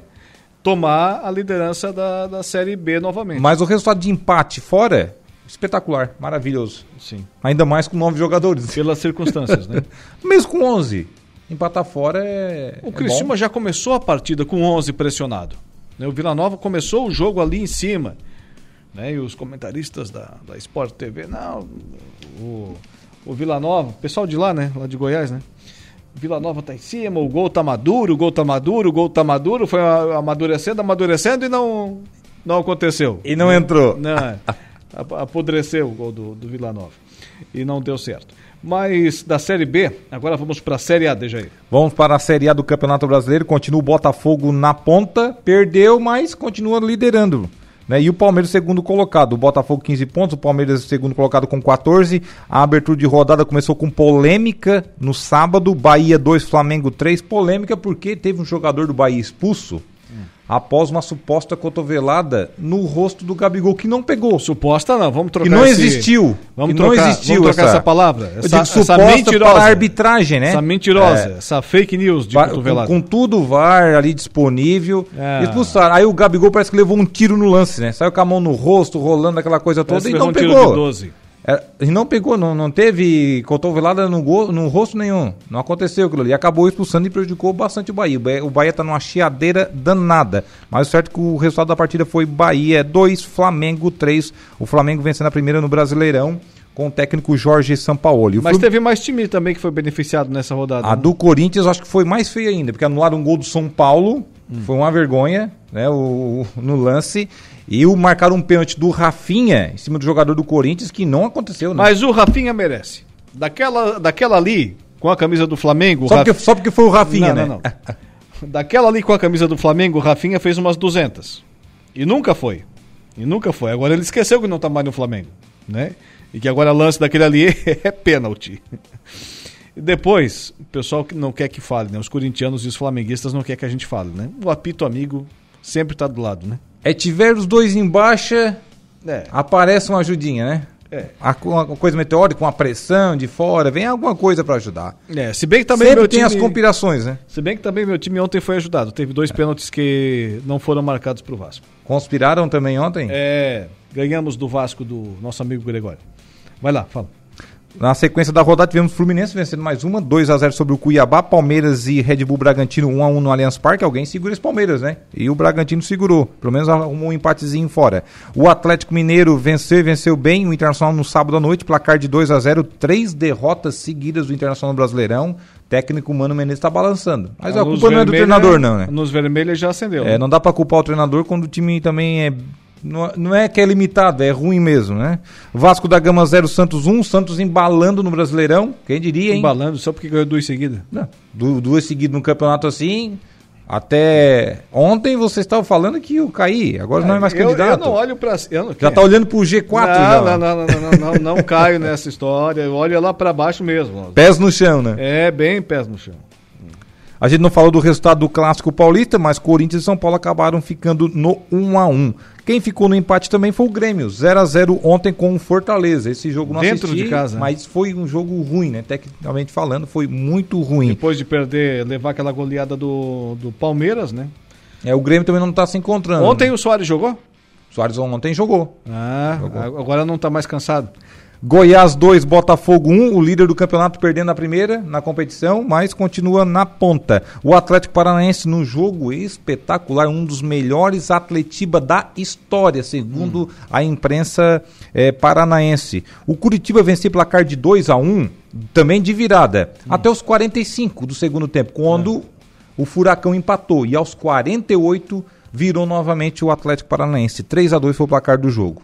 E no complemento da rodada, tivemos o América Mineiro levando uma sapatada do Cruzeiro, placar de 4 a 0 esse jogo no Independência. O América e o Cruzeiro, que são os, os adversários da dupla Grenal agora na Copa do Brasil, né? Vão enfrentar agora na, na Copa do Brasil. O América pega o Internacional, esse jogo no meio da semana, hum. é, lá em Belo Horizonte, e também tem Cruzeiro e Grêmio. Muito bem, Dejair Inácio. E a liderança é do Botafogo na Série A, né? O G4 da Série A, temos Botafogo 15, o segundo colocado o Palmeiras 14, o terceiro é o Fluminense com 13, o quarto colocado é o Cruzeiro com 12. Olha o Cruzeiro aí, hein? Voltando da elite, voltando bem, arrancando muito bem nesse início de campeonato. A quinta e a sexta colocação, respectivamente, de pré-libertadores, tem Atlético Paranaense com 12, o quinto colocado, e o sexto colocado é o Clube Atlético Mineiro. Na zona de rebaixamento, 17 Corinthians, 5 pontos. 18º Cuiabá 4, 19 Coritiba 2 e em 20 na última colocação o América Mineiro com agora, se o Internacional foi eliminado pelo América na Copa do Brasil aí, olha, esse Inter faz coisas. Aí realmente o, reper, o repertório de fiasco é, é imenso. Jogadores e a diretoria também. Um abraço, DJ. Um abraço até amanhã, Laura. Volta amanhã nesse mesmo horário com o Momento Esportivo. Momento de reflexão e fé. A hora do Ângelos.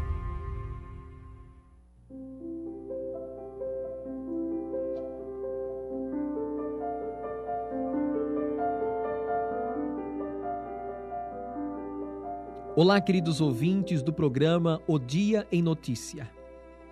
Rainha do céu, alegrai-vos, aleluia, porque quem merecestes trazer em vosso seio, aleluia Ave Maria, cheia de graça, o Senhor é convosco. Bendita sois vós entre as mulheres, e bendito é o fruto do vosso ventre, Jesus. Santa Maria, Mãe de Deus, rogai por nós, pecadores, agora e na hora de nossa morte. Amém. Ressuscitou, como disse, Aleluia. Rogai a Deus por nós. Aleluia. Ave Maria, cheia de graça, o Senhor é convosco. Bendita sois vós entre as mulheres, e bendito é o fruto do vosso ventre, Jesus. Santa Maria, Mãe de Deus, rogai por nós, pecadores, agora e na hora de nossa morte. Amém. Exultai e alegrai-vos, ó Virgem Maria, aleluia, porque o Senhor ressuscitou verdadeiramente, aleluia. Ave Maria, cheia de graça, o Senhor é convosco. Bendita sois vós entre as mulheres, e bendito é o fruto do vosso ventre, Jesus. Santa Maria, Mãe de Deus, rogai por nós, pecadores, agora e na hora de nossa morte. Amém. Oremos. Ó Deus, que vos dignastes alegrar o mundo com a ressurreição do vosso Filho Jesus Cristo, Senhor nosso, concedei-nos, vos suplicamos, que por sua mãe, a Virgem Maria, alcancemos as alegrias da vida eterna. Por Cristo nosso Senhor. Amém. O Senhor esteja convosco, Ele está no meio de nós. O Senhor te abençoe e te guarde, te mostre a sua face e tenha misericórdia de ti. Volva para ti o seu olhar e te dê a paz. O Senhor te abençoe, em nome do Pai, do Filho e do Espírito Santo. Amém. Meu irmão, minha irmã, eu te desejo uma abençoada noite e um bom descanso. Até amanhã, se Deus quiser. Você ouviu A Hora do Ângelos, direto da Paróquia Sagrada Família da Cidade Alta.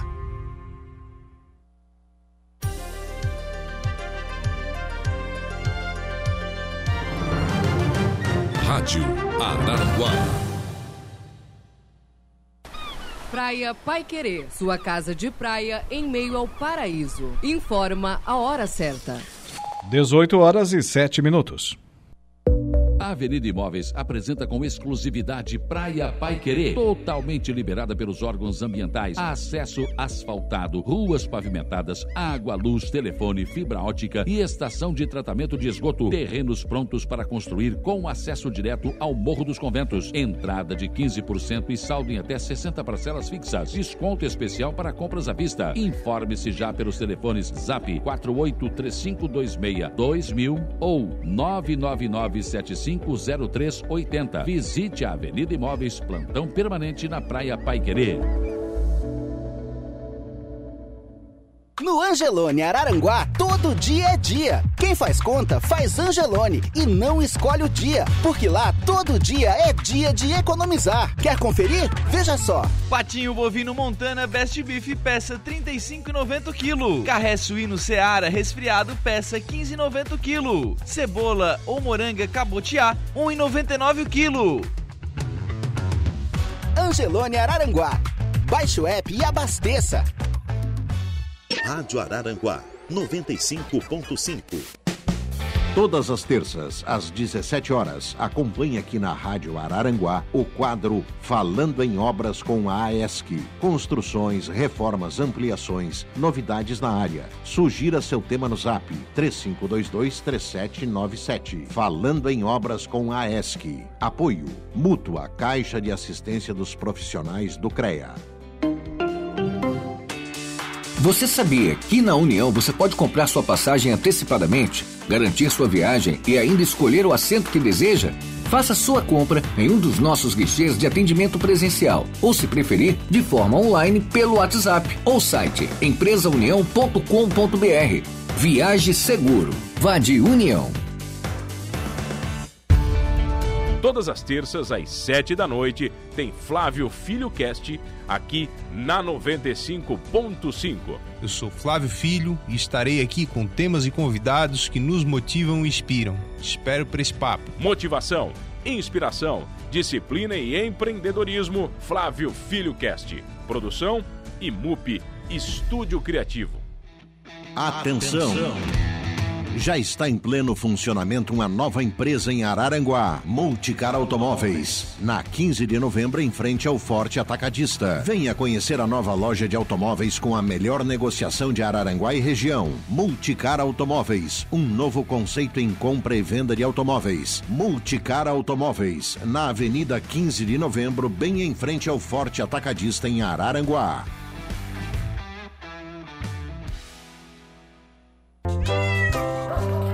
Olá, ouvintes. Aqui é a protetora Pet Evelise Rocha. Com o apoio da Nutricional Distribuidora de Ração, estamos todas as quintas-feiras aqui na Rádio Araranguá, às 17 horas, falando sobre saúde e bem-estar animal. Acompanhe nosso quadro Informações importantes para o nosso meio na programação 95.5 FM.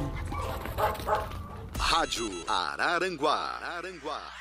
Aqui tem mais sabor para seus momentos especiais. Tudo é feito com amor, delícias do Giasse pra você. Ofertas válidas para segunda e terça. Desodorante Dove Aerosol 150ml, 15,98. Ou uma lavagem perfeita 1,6 kg grátis, 150 gramas, 23,90. Kit shampoo mais condicionador Dove 600ml, 27,90. Bisnaguinha Tabrulai 300 gramas, 4,98. Torta 4 leites Giasse o quilo, 36,90. Vem pro Giasse! Chegou a solução para a impermeabilização de grandes áreas na construção civil. Quevex Top Lastic. Um impermeabilizante flexível de fácil aplicação e que dispensa mão de obra especializada. Top Lastic é o único capaz de substituir a manta asfáltica em qualquer tipo de impermeabilização. Pode ser aplicado em vigas, baldrames, caixas d'água, piscinas, cisternas e também ficar exposto em lajes de coberturas. Top Lastic. Um produto Quevex Concentradas. Atendimento gratuito ao consumidor. 0800 048 5533. Olá pessoal, aqui é Maurício Pereira e estou passando para lembrá-los que toda sexta-feira, das 10 à meia-noite, temos um programa Blues e Jazz no rádio. FM 95.5 Rádio Araranguá. Espero vocês aqui. Um grande abraço.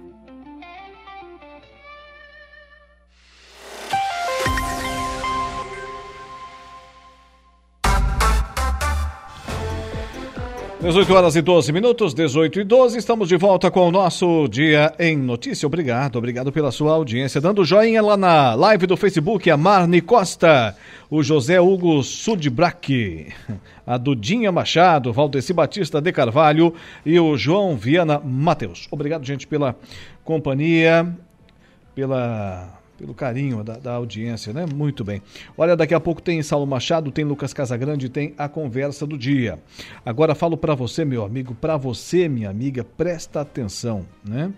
A Impro vem ao longo dos seus mais de 14 anos de existência investindo em soluções e equipamentos de proteção individual para os mais vastos segmentos do mercado. Solicite um atendimento. Tô dizendo, 3537 9078. Não anotou? Pegou o papel? Pegou a caneta? Então tá, agora vai. 3537 9078. Ou ainda, ou ainda, ou então, o 3537 9081. Conheça mais sobre as nossas linhas de botas de PVC e calçados antiderrapantes desenvolvidas para as mais diversas atividades e riscos. No Angelone Araranguá, todo dia é dia. Quem faz conta, faz feira no Angelone, não escolhe o dia, porque lá todo dia é dia. Quem economiza para valer passa no açougue do Angelone e sem escolher o dia, porque na feira, no açougue e em todos os corredores você encontra o melhor preço na gôndola e as ofertas mais imbatíveis da região. Baixe o aplicativo e abasteça. É destaque agora lá no www.radioararanguá.com.br. Araranguá Moda On. Esse é o nome do evento que vai vir com tudo por aí, hein? Araranguá Moda On promete movimentar o setor na cidade e região. Jorginho Melo entrega projeto Universidade Gratuita à Alesc. Falando do governador, hoje aqui tivemos entrevista com o deputado Tiago Zilli e realmente aquela informação que trouxemos aqui no programa da semana passada, na sexta-feira, com exclusividade, informação lá do prefeito Paulinho Della Vecchia de Ermo, é, bateu certo. Bateu certo. Jorginho Melo estará aqui na AMESC na próxima sexta-feira, justamente na sede da Associação dos Municípios do Extremo Sul de Santa Catarina, a partir das 9 horas. Na quinta, semana passada ele esteve lá no Oeste, lá na sua região, né? Nessa semana, quinta-feira, ele vai na a sede da ANREC, a Associação da, dos Municípios da Região Carbonífera. E depois, na sexta, agora dessa semana, estará aqui na a MESC, o governador Jorginho Melo. Pela primeira vez, pela primeira vez. A terceira, na terceira oportunidade, no extremo sul catarinense, mas pela primeira vez em Araranguá. E ainda também é destaque lá no nosso portal: fábrica de gelo é interditada em Araranguá após denúncia de funcionamento irregular.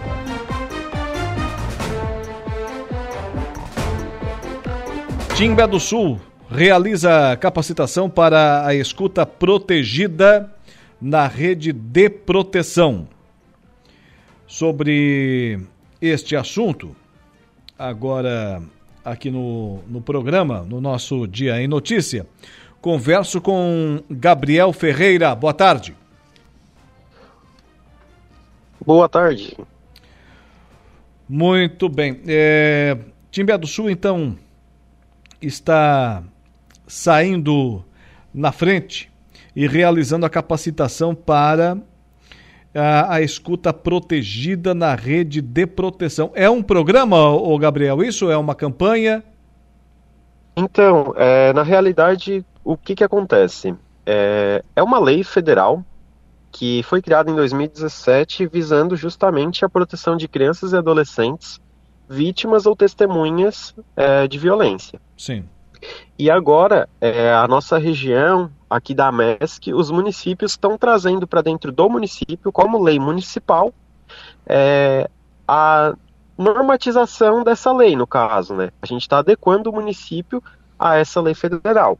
Então, Timbé ele acabou sendo um dos primeiros municípios aqui da região, da MESC, que está implementando a escuta especializada.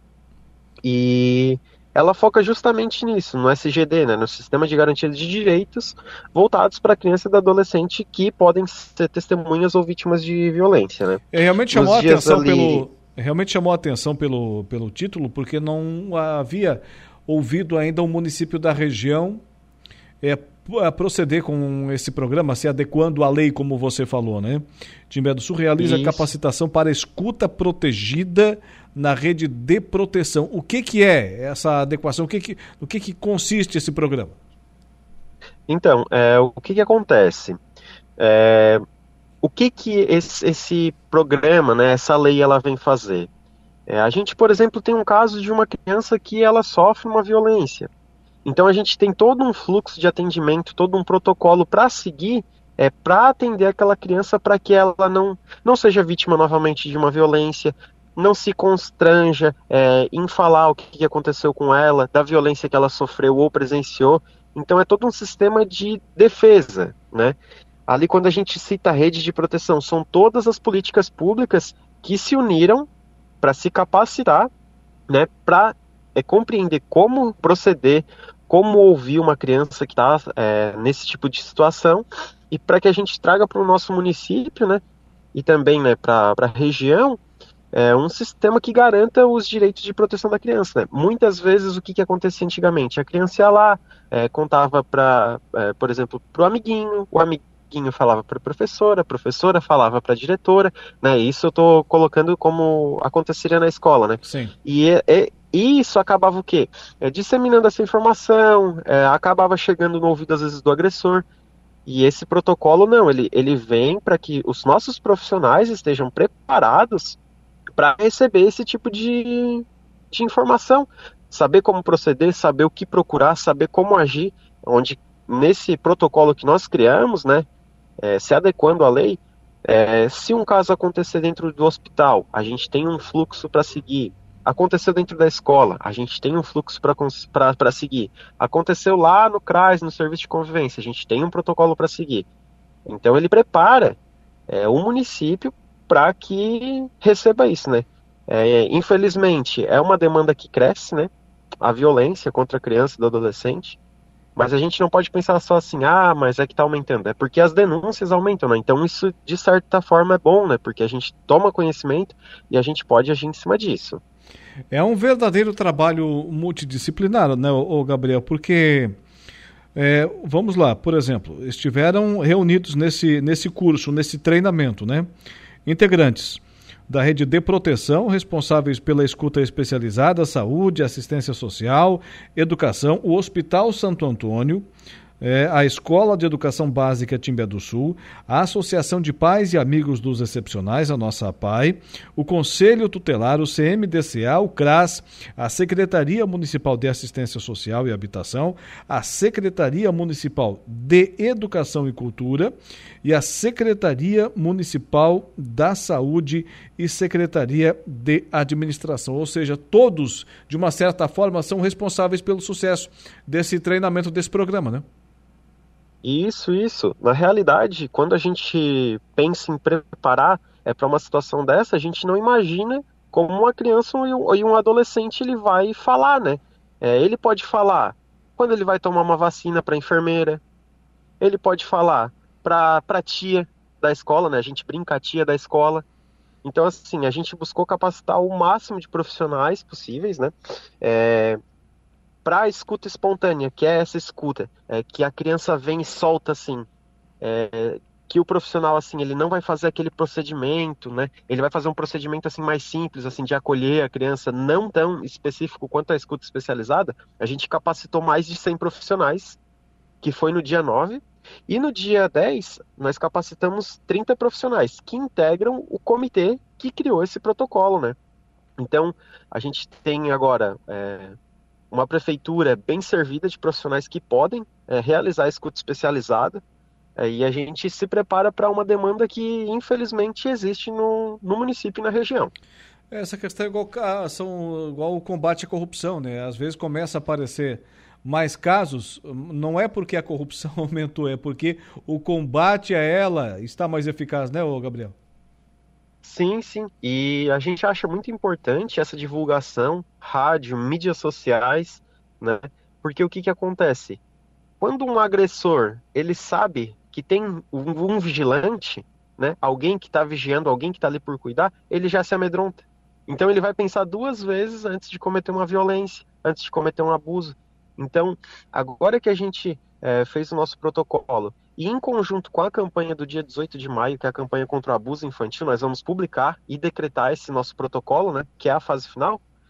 É, a gente busca assim fazer essa divulgação é, no município, nas redes sociais, rádio, no que puder, para que realmente traga assim, né, não que, que seja assim um amedrontamento, mas assim que evite, né, que o agressor ele pense duas vezes antes de fazer alguma coisa contra a criança e o adolescente, né? Para mostrar que a sociedade está organizada, né? Exatamente, né? A, a gente não vai fazer um trabalho de polícia, né? Mas nós, como representantes do Estado, né? A gente tem que estar tá ali para cuidar e zelar das crianças e adolescentes. Agora, o Gabriel, em Timbé do Sul são muitos casos?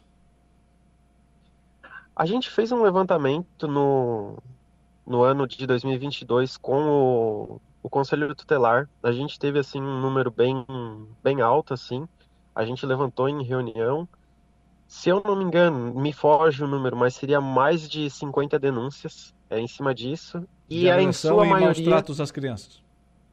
É, e em sua maioria o que foi levantado, né? É, eu vou te falar assim os números porque eu não lembro exatamente o que foi citado Sim. na reunião mas que o número maior era de abuso sexual. Então a gente vê assim que é uma demanda que a gente tem que estar preparado para isso. Isso em apenas um ano, nesse caso 2022? Isso. É, realmente a sociedade tem que se organizar para acabar com esse, com esse mal que afeta a nossa sociedade, inclusive também municípios pequenos, como é o caso aí do nosso amigo município de Timbé do Sul. Gabriel, muito obrigado, estaremos sempre à inteira disposição. Muito obrigado e obrigado por ajudar a divulgar assim, o nosso protocolo e eu agradeço a oportunidade. Tá aí 18 horas e 24 minutos. 18 e 24, daqui a pouco tem conversa do dia com Saulo Machado e Lucas Casagrande. Agora vamos rapidamente trazer aqui o trabalho da repórter Carol Denardi.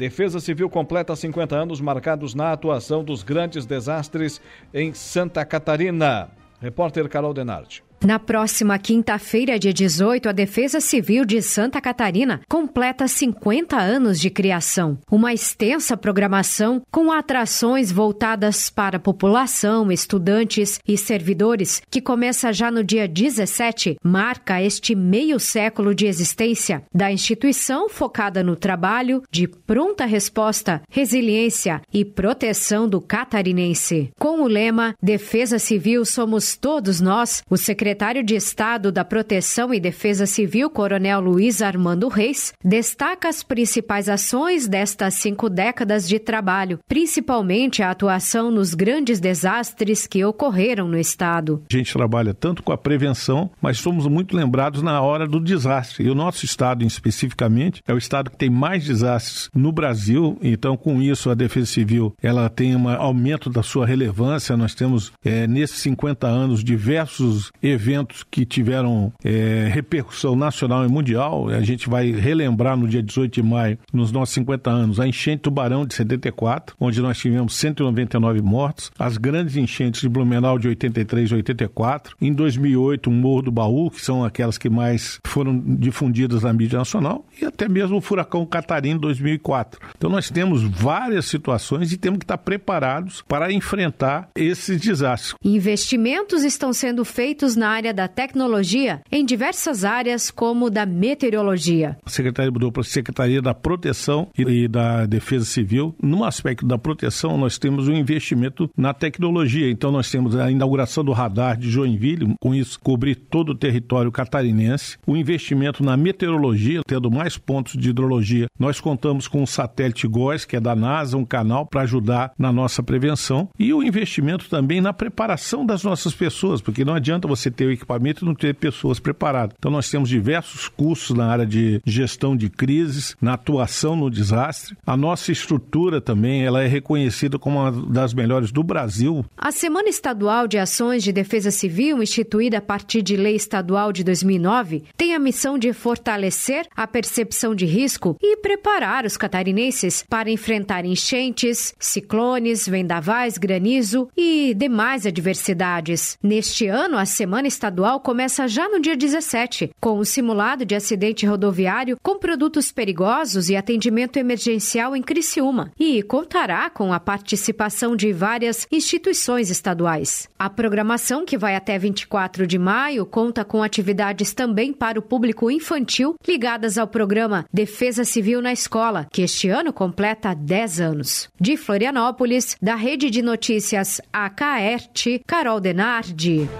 Intervalo comercial, já já estaremos de volta. Estamos apresentando o Dia em Notícias. 18 horas e 34 minutos. Agora, no Dia em Notícia, com Saulo Machado e Lucas Casagrande e convidados, a conversa do dia. A conversa do dia. Saulo Machado, boa noite. Boa noite, tudo bem? Tudo tranquilo? Tudo certo. Lucas Casagrande, boa noite. Boa noite, boa noite, Saulo, boa noite, Alaor, boa noite a todos os ouvintes da Rádio Araranguá. Quem está lhe fazendo companhia aí em Maracajá? Então, estamos na Câmara de Vereadores de Maracajá na noite de hoje, né? Como todas as segundas-feiras, acontece mais, mais uma sessão ordinária da, da Câmara de Vereadores de Maracajá e hoje a gente tem uma pauta um pouco diferente, né? Teremos aqui alguns, algumas discussões a serem realizadas. Mas entre as discussões, a gente tem também até cumprindo um acordo que foi é, formalizado quando essa mesa diretora foi eleita. O Valmir Carradori, que é quem está comigo neste momento, vai fazer a renúncia né, da presidência da Câmara. Presidente Valmir, é um acordo formado aí, né, para troca de presidentes. Quero ouvi-lo sobre esse período à frente da, da Câmara de Vereadores. Boa noite. Boa noite, Lucas. Boa noite, Saulo, Alaor. É sim, é um acordo que nós é, iniciamos isso no ano passado, né? Então foi feita a eleição para mesa diretora, em que eu fui presidente por esses quatro meses, agora 15 dias, né? Estou renunciando hoje, quem vai assumir o meu lugar vai ser o João. Então eu, eu estive à frente praticamente porque pegamos o mês de janeiro e fevereiro praticamente sem, sem pauta nenhuma, né?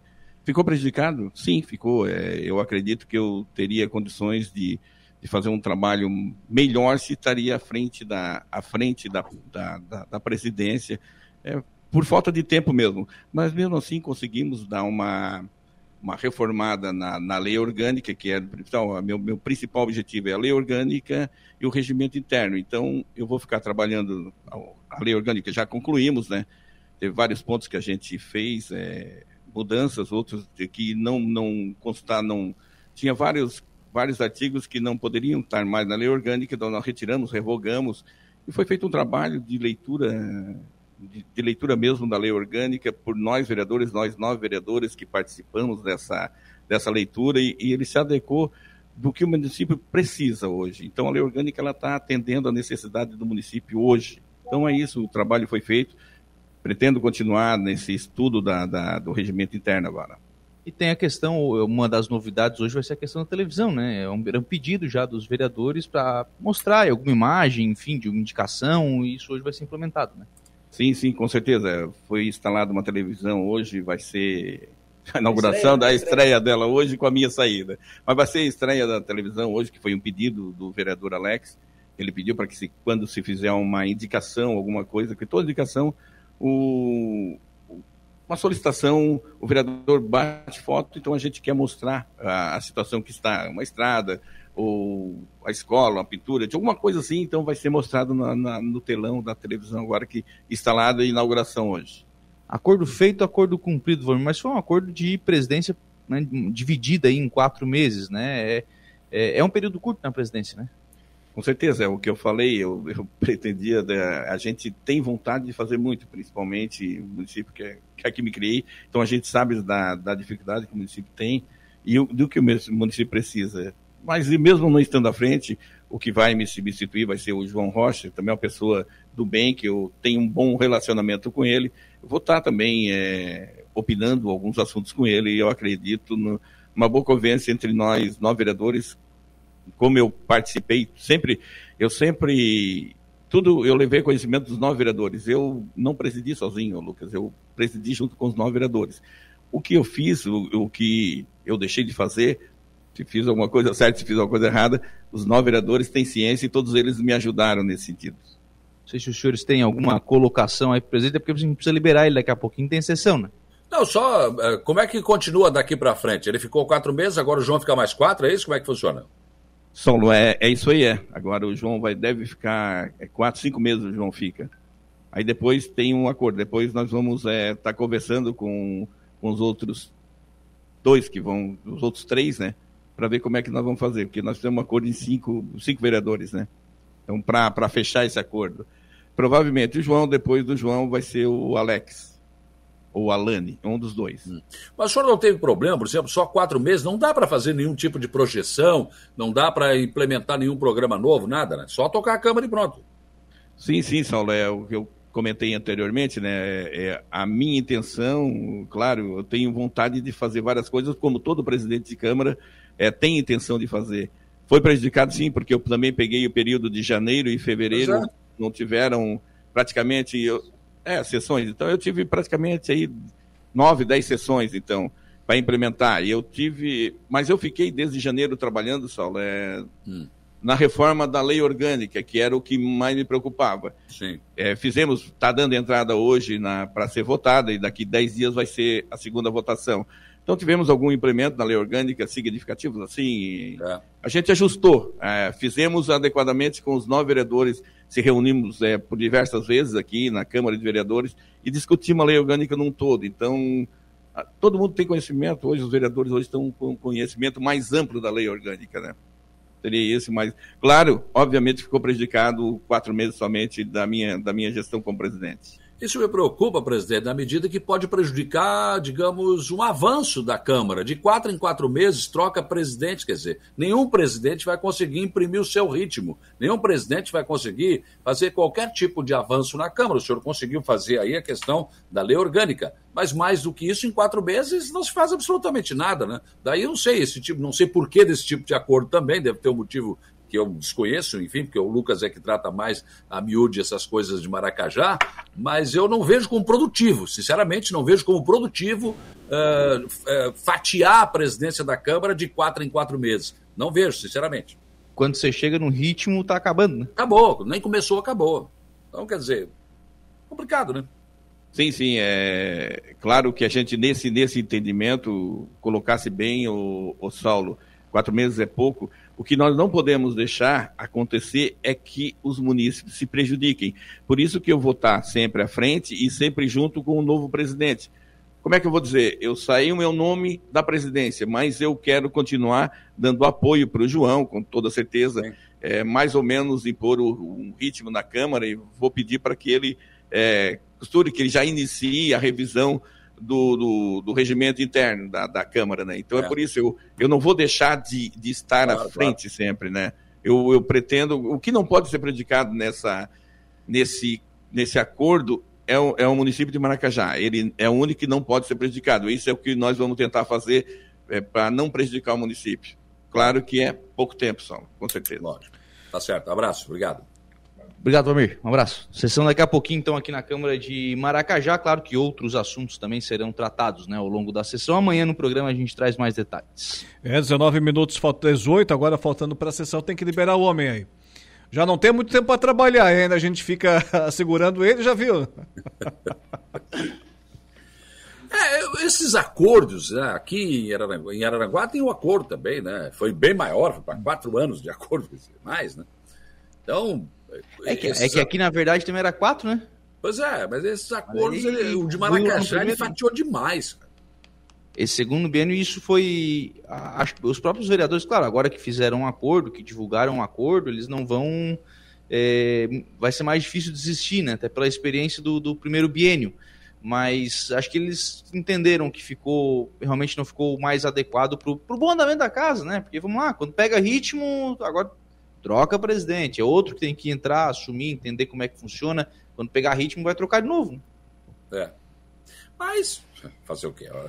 Por outro lado, também se pode, é, ou é o copo cheio ou o copo vazio, né?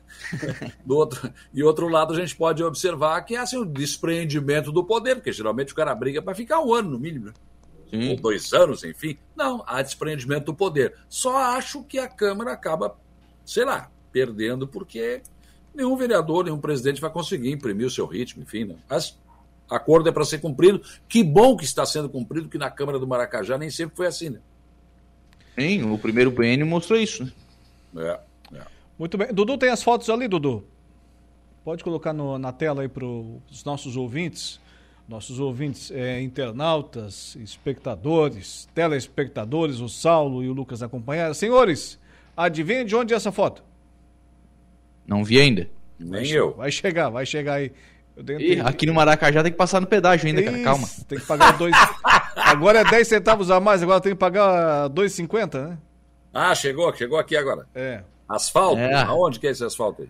Acho que a cancelinha não abriu ainda. Ah, chegou ali. ó. Essa é uma daquelas obras, daquelas antigas que arrepiava o cabelo do braço, sabe?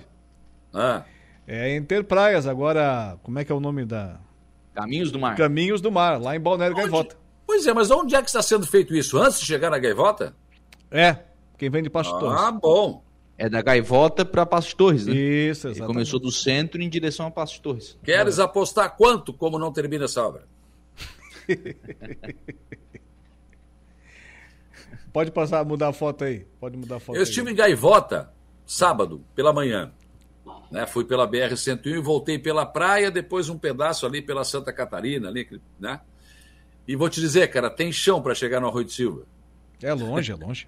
Tem chão para chegar no Arroio de Silva. Essa obra não é prioridade do governo Jorginho Melo, então acho muito complicado, muito difícil que, que acabe saindo. Mas enfim, esse pedaço aí talvez saia. né? Tá evoluindo, né? Agora o pessoal já construiu um pedaço, uma parte lá.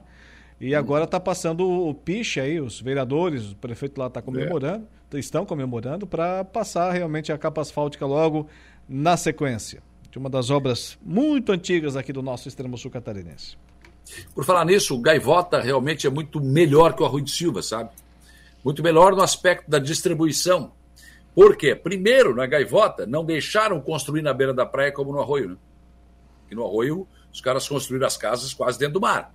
A verdade é essa. Então não sobrou espaço para a gente fazer uma avenida bonita, para a gente fazer né, uma beira-mar, como em Gaivota, por exemplo. Lá também é meio parecido com Araranguá, tem várias avenidas. Então o município meio que ficou mais espalhado, ficou, sabe, mais funcional. Parece que a mo- mobilidade urbana ela é bem menos complicada que no Arroio do Silva. O grande erro do Arroio do Silva foi esse, deixar construir na beira da praia. E isso eh, não é uma coisa do município do Arroio do Silva, porque ele pertencia a Araranguá. Né? Então os prefeitos de Araranguá não cuidaram disso. Não cuidaram disso. E infelizmente, né?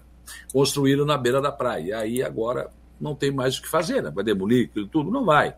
Isso aí né, está consolidado, enfim. Mas Gaivota tem uma belíssima beira-mar, né? Com, com decks, muito legal. Tá, tá bem ajeitado, bem bonita a cidade de Praia Grande. Parabéns ao prefeito Quequinho e os administradores anteriores aí. Não que o arroz esteja, não estou dizendo que o arroz está ruim, que tá. Não, não, nada disso.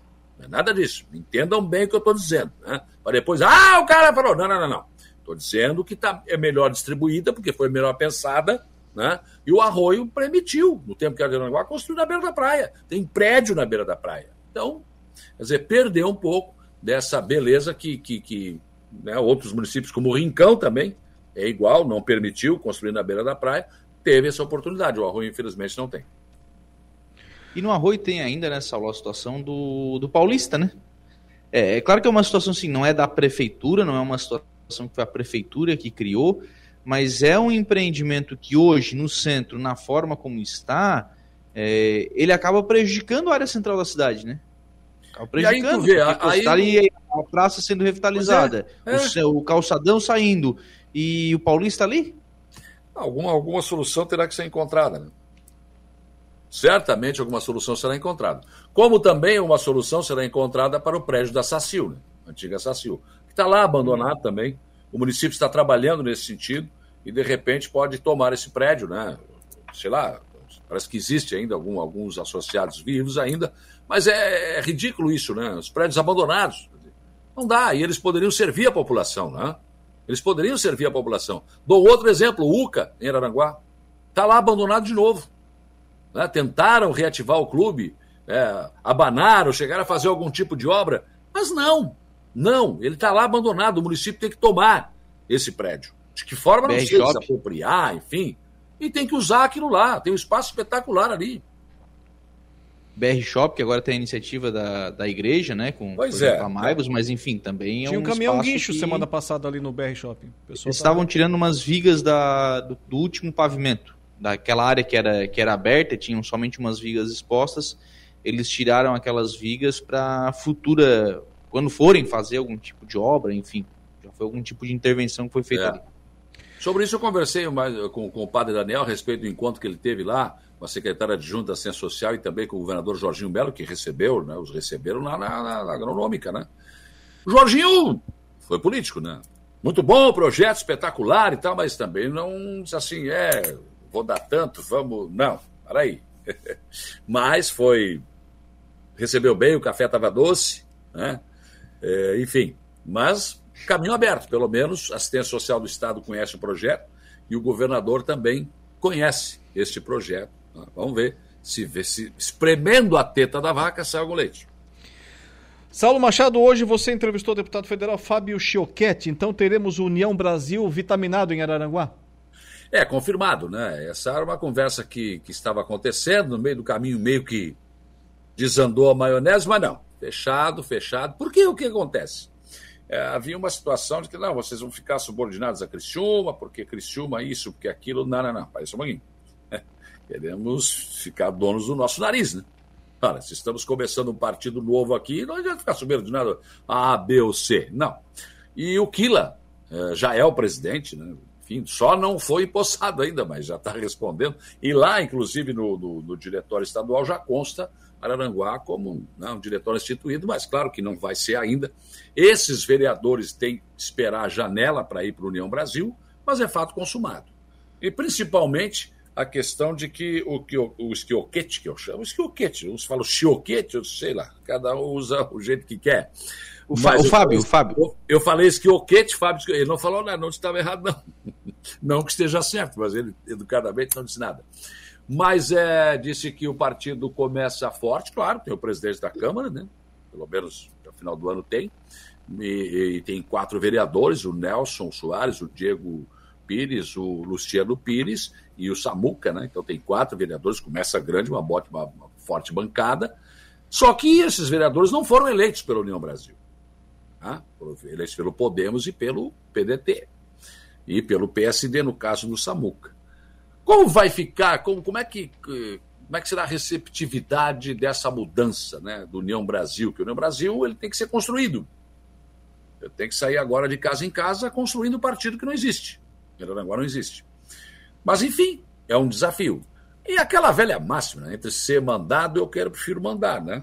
E se eu tenho a oportunidade de pegar uma sigla nova e realmente organizar e fazer aquilo que, que se entende que deve ser feito, acho que esse é o melhor caminho. Havia insatisfação do, no PSD com a questão aí do, do, do Samuca, ele teria que sair mesmo, não tinha mais como fazer depois de toda aquela situação da eleição da Câmara, não tinha mais o que fazer. No PDT a mesma coisa, no Podemos a mesma coisa. Então, se há insatisfação, tem que procurar outro caminho. Não sei se é o melhor caminho, mas é um caminho. É um caminho. O Kila, como presidente, ele tem toda a condição de organizar, ele, tem um, ele é um cara muito organizado, né? E, e, e pode sim organizar o partido. Agora, o partido terá um candidato a prefeito? Duvido muito. Talvez apresente algumas opções como candidatos ou possíveis candidatos a vice. Mas depende, porque agora começa a filiação, depende de quem vem. Daqui a pouco, algum peso pesado se filia e pronto. Daí. Pode ser? Pode ser. Hoje tem o grupo dos oito, o PP junto na Câmara. Vão estar juntos? É uma tendência. É uma tendência. Agora tudo, aqui até lá, muita água vai rolar embaixo da ponte. Mas o ponto concreto é que está fechado, está sacramentado isso. O, ele, ele existe de, de direito, de, de, fato, mas não existe direito ainda. Né? Falta a questão burocrática, mas o União Brasil já estaria representado aqui dessa, dessa forma. E hoje foi noite, noite foi tarde de assinatura, dia de assinatura de ordem de serviço para novas ruas em Aranaguá, né? Então, daqui a pouco não, não tem mais como andar nessa cidade, né? Culpa do prefeito César e do vice. Então, e nenhuma nem duas, né? Tinha ali cinco, seis obras, né? Ah, rapaz, mais, mais cinco, quatro, cinco, né? Uh, ruas que serão calçadas. Então, quer dizer, Mais bagunça em Araranguá. No bom sentido? Daí o Lucas chega, quer levar a criança na creche, não consegue. Está interrompido aqui, está interrompido ali. Daí fica irritado e xinga o prefeito. É. Senhores, tem- é, o governador realmente vem sexta-feira, né? Nove horas vai estar é na, mas- na MESC. Estão dizendo aí que já é o confessionário do Jorginho. Primeiro vai falar para todos. Primeiro vai falar para todos os prefeitos, né? Esse vai ser o modus operandi ali do, entre aspas, o modus operandi, né? É, do, da, da prática do governador com os prefeitos. Foi assim semana passada no Oeste, vai ser quinta-feira na ANREC e depois no dia seguinte na MESC. Primeiro conversa com todos os prefeitos em grupo e depois um por um, individualmente, ali, tete a tete, o governador e cada prefeito que se dispor a vir até a, a MESC sexta-feira. O confessionário do Jorginho. Sala fechada? É. Mas é que, assim, ó, para todo mundo, ele já vai ditar a regra do jogo. Não pode carrinho. é, se levantar menos, voz, né? vou dar amarelo. É, se insistir, eu vou dar o segundo amarelo e vou dar o vermelho. Né? Essa, então, vai fazer lá a avaliação dos 100 dias de governo, essa, essa blá blá blá todo que a gente já conhece. O que vai valer mesmo é a conversa com cada um. E aí, nessa conversa com cada um, é que nós vamos ver o que ritmo será. Café vai ser bom. Então, o café é doce, como eu falei. Bom, o café aqui no caso vai ser da Besca. Então, Aí o. Se depender Sim, de alguns prefeitos. mas é isso, cara. Se depender de alguns prefeitos, o café vai ser azedo. Eu entrevistei o deputado Tiago Zilha aqui sobre isso também, esteve ontem. é, se- tinha recém conversado com o prefeito César César na prefeitura e depois gentilmente passou aqui nos nossos estúdios, conversou com os ouvintes da Rádio Araranguá. E eu perguntei para ele, escuta, o governador vai sair com seu partido reforçado depois de sexta-feira aqui da região ou não? Ele saiu pela tangente, é claro, né? Porque vai. Isso já aconteceu com outros governadores, né? Carlos Moisés fez isso, Raimundo Colombo fez isso, né? Chama os prefeitos. Faz a proposta, de repente tem algum que aceita aí pro PL. O que, que vocês acham? Não, não acredito nisso. Não, não. Não, não é esse o intuito da visita dele. Não, não, tô dizendo que é o intuito, tô dizendo que não vai perder a oportunidade, né? Não, não acredito. Não acredito. Aí seria muita canalice, não, não, pode. que é um caminho muito mais de- Não, Jorginho Melo não tem esse tamanho, não, não, não, não. Acho que não. É normal. Eu tenho certeza que não. A não ser que já haja alguma conversa com alguém, daí é outra história. Né? Tô sabendo que já tem. Agora não, mas agora você chegar e condicionar isso, vem cá. Não, não, não, não, não. Tô dizendo que vai Não, mas condicionar. você- Tô dizendo que mas vai fazer como tu falou, parece que é isso. né? Não, tô dizendo que ele vai Aí fazer a não, isso eu não acredito que aconteça, isso não. Agora, agora é claro que assim, né? É, o, o governador vai iniciar, vai estreitar o relacionamento com os prefeitos. É isso que eu com quem dizendo. ele se der bem, não digo na sexta-feira, mas com quem ele se der bem, obviamente, esse cara vai estar próximo do, do Jorginho. E aí, lá futuramente, se o de fato o relacionamento for estreitado, aí é até um movimento natural, né? Bom, isso é uma outra história. Agora, como o Saulo diz, pé no pescoço não, não funciona. É, não vou dizer que ele vai assinar o cheque aqui, ó. Eu assino aqui teu cheque, mas tu assina aqui a ficha de filiação. Não, Não. vai acontecer assim, claro que não. Ah, né? isso não funciona. Isso não funciona. Conversasse Pelo hoje com o contrário. Zé Milton ou Lucas? Não conversei. Ah, não conversou, atendeu. tava na pauta aqui. Ah, não, não. Então Aliás, assinaram a máquina, não conversou, ué. Eu vou registrar uma coisa Não que é eu a já primeira falei vez. isso para o Fernando, assessor do deputado Zé Milton, e vou registrar aqui. Tá difícil falar com o deputado. Já foi mais fácil. Mas eu Já já, reclamei pro, pro Fernando também, que eu tava com ciúme, que só tava dando É, já, entrevista não, já pro, foi mais fácil Lucas. falar com o deputado Zé Milton. Tá mais difícil. Será que não precisa mais? É isso? Não acredito que seja isso. Mas eu não tô, olha, eu assim, ó, eu, eu vou uma vez, vou duas, o cara não, ah, não vou mais. Eu vou para outra pauta. Porque, peraí, eu, não pode ser difícil, não há dificuldade, não pode haver dificuldade para falar com o Zé Milton, que é daqui. Eu conheço o Zé Milton quando ele era nada, ele não era nem prefeito de Sombrio. Ele era pré-candidato à prefeitura de Sombrio. Hoje ele é um deputado que tem todo o meu, meu apreço, um cara que faz um grande trabalho. Agora não posso ficar implorando uma entrevista com o Zé Milton, não vou fazer isso. Ah, não vou. Tiago Zilli está aí, está sempre disposto. É tipo Manuel Bota, né? Telefonou, falou. Então, eu não sei se o deputado tem outras prioridades, mas eu faço aqui esse registro. Muito bem. Marne Costa, Adilson Nap, Marisa Zuchinali, Raquel Dal Ponte, Arlete da Rocha, José Hugo Sudbraque, ou Sudbreak, não sei, Dudinha Machado, Valdeci Batista de Carvalho, João Viana Matheus, o pessoal tá dando o like lá, aquele likezinho maroto na nossa live. Só para não deixar a informação incorreta, incompleta, né, as ruas que foram assinadas pavimentação ordem de serviço, a rua Pedro Bittencourt Machado de Assis e Manuel Bandeira, na Vila Verde, né? E foram assinadas hoje. E teve mais, tem mais uma rua que eu não estou achando agora aqui. Mas, enfim, da Vila Verde são essas duas aí. Né? R$ 249.455,05 com 5 centavos. Então, espetáculo, né? Ruas calçadas. Rua que é calçada não incomoda mais, né? Mas eu quero falar sobre um outro assunto também, só para fechar aqui. Não sei se o Lucas tem, tem mais alguma coisa aí, Lucas. 18,59. Não, não tem, ir, Lucas? Não, tem, tem, mas pode ir lá, vai tranquilo. Não, não, não. É só uma coisa assim. Tem, tem uma, uma manchete aqui no ND, que diz o seguinte: tiroteio em festa de igreja. Deixa dois mortos em Santa Catarina. Cara, os caras vão para a igreja, festa de igreja, brigam e tem dois mortos numa festa de igreja. No Arroio do Silva, final de semana, aí circulou muito nas redes sociais a agressão de um idoso na Avenida Santa Catarina. É, tinham plantado flores no canteiro central, ele foi tirar uma florzinha lá, disse que ia levar para a mãe dele, enfim. Um comerciante irritado foi lá, discutiu e agrediu o cidadão. Então, tá errado o cara pegar a florzinha? Ah, tá errado. Se colocaram a floraria para enfeitar. Tá, mas era um idoso, cara. Era um idoso, podia ser o pai, podia ser é, o avô de uma pessoa. Então, o que, que eu quero dizer com isso? É que a, as pessoas estão intolerantes.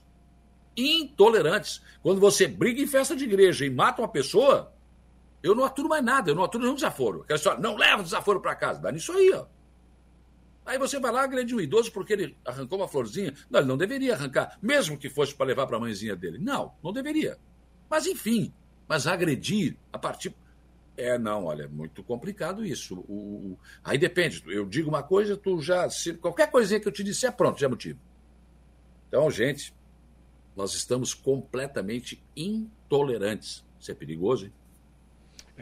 Só para fechar aqui, o amanhã acontece em frente ao SESC, aqui em Araranguá, um ato em apoio ao SESC e ao SENAC. Há um projeto de lei na Câmara dos Deputados que está tirando 5% das verbas do SESC e do SENAC e encaminhando esse, esse percentual para a Embratur. Hum. Então, o pessoal do SESC e do SENAC está fazendo esse ato amanhã 16 SESC em Araranguá. É um, é uma, um ato que deve acontecer em outras unidades do Estado também. Então, só para fechar mesmo, tem um anteprojeto do vereador Nelson Soares, que vai dar entrada hoje. Eu não sei se ele vai pedir questão de ordem, vai pedir para votar, mas é bastante interessante. Claro, é, tem que ser melhor examinado, mas enfim, ele institui o programa de coleta seletiva Reciclou, Levou. É, ele faz uma sugestão ao município para implementar esse programa, esse projeto. Eu converso com ele amanhã no programa, vai detalhar Está dando entrada hoje, né? Então, não sei se vai votar. Às vezes entra, é, pede uma questão de ordem na abertura e pede para incluir na pauta. Não sei se vai acontecer, mas amanhã eu falo com o vereador Nelson a respeito desse assunto. Muito bem, senhores, se quiser continuar, eu continuo. Vamos aí, vamos tocando para frente, que está cheio de informação aqui, mas é 19 e 2 temos que encerrar, pode ser? Bom, tu que sabe, tu que comanda, né, cara? um abraço, boa noite, muito obrigado. Boa noite, até amanhã, tchau. Um abraço, até amanhã. Boa noite, Saulo. Boa noite, Lucas Casagrande. Encerrando assim o nosso dia em notícias, sempre com o oferecimento de Angelone Araranguá. No Angelone é assim todo dia a dia, de super promoções, super ofertas para você. Januário Máquinas, a força, a potência que a sua terra precisa, está lá na linha de montagem da Januário Máquinas. E Impro, conheça mais sobre as nossas linhas de botas de PVC e calçados antiderrapantes. Amanhã a gente volta nesse mesmo horário. Um abraço, boa noite. Já que estamos no começo dela, também tem uma ótima semana. O Dia em Notícia. De segunda a sexta, às quatro da tarde.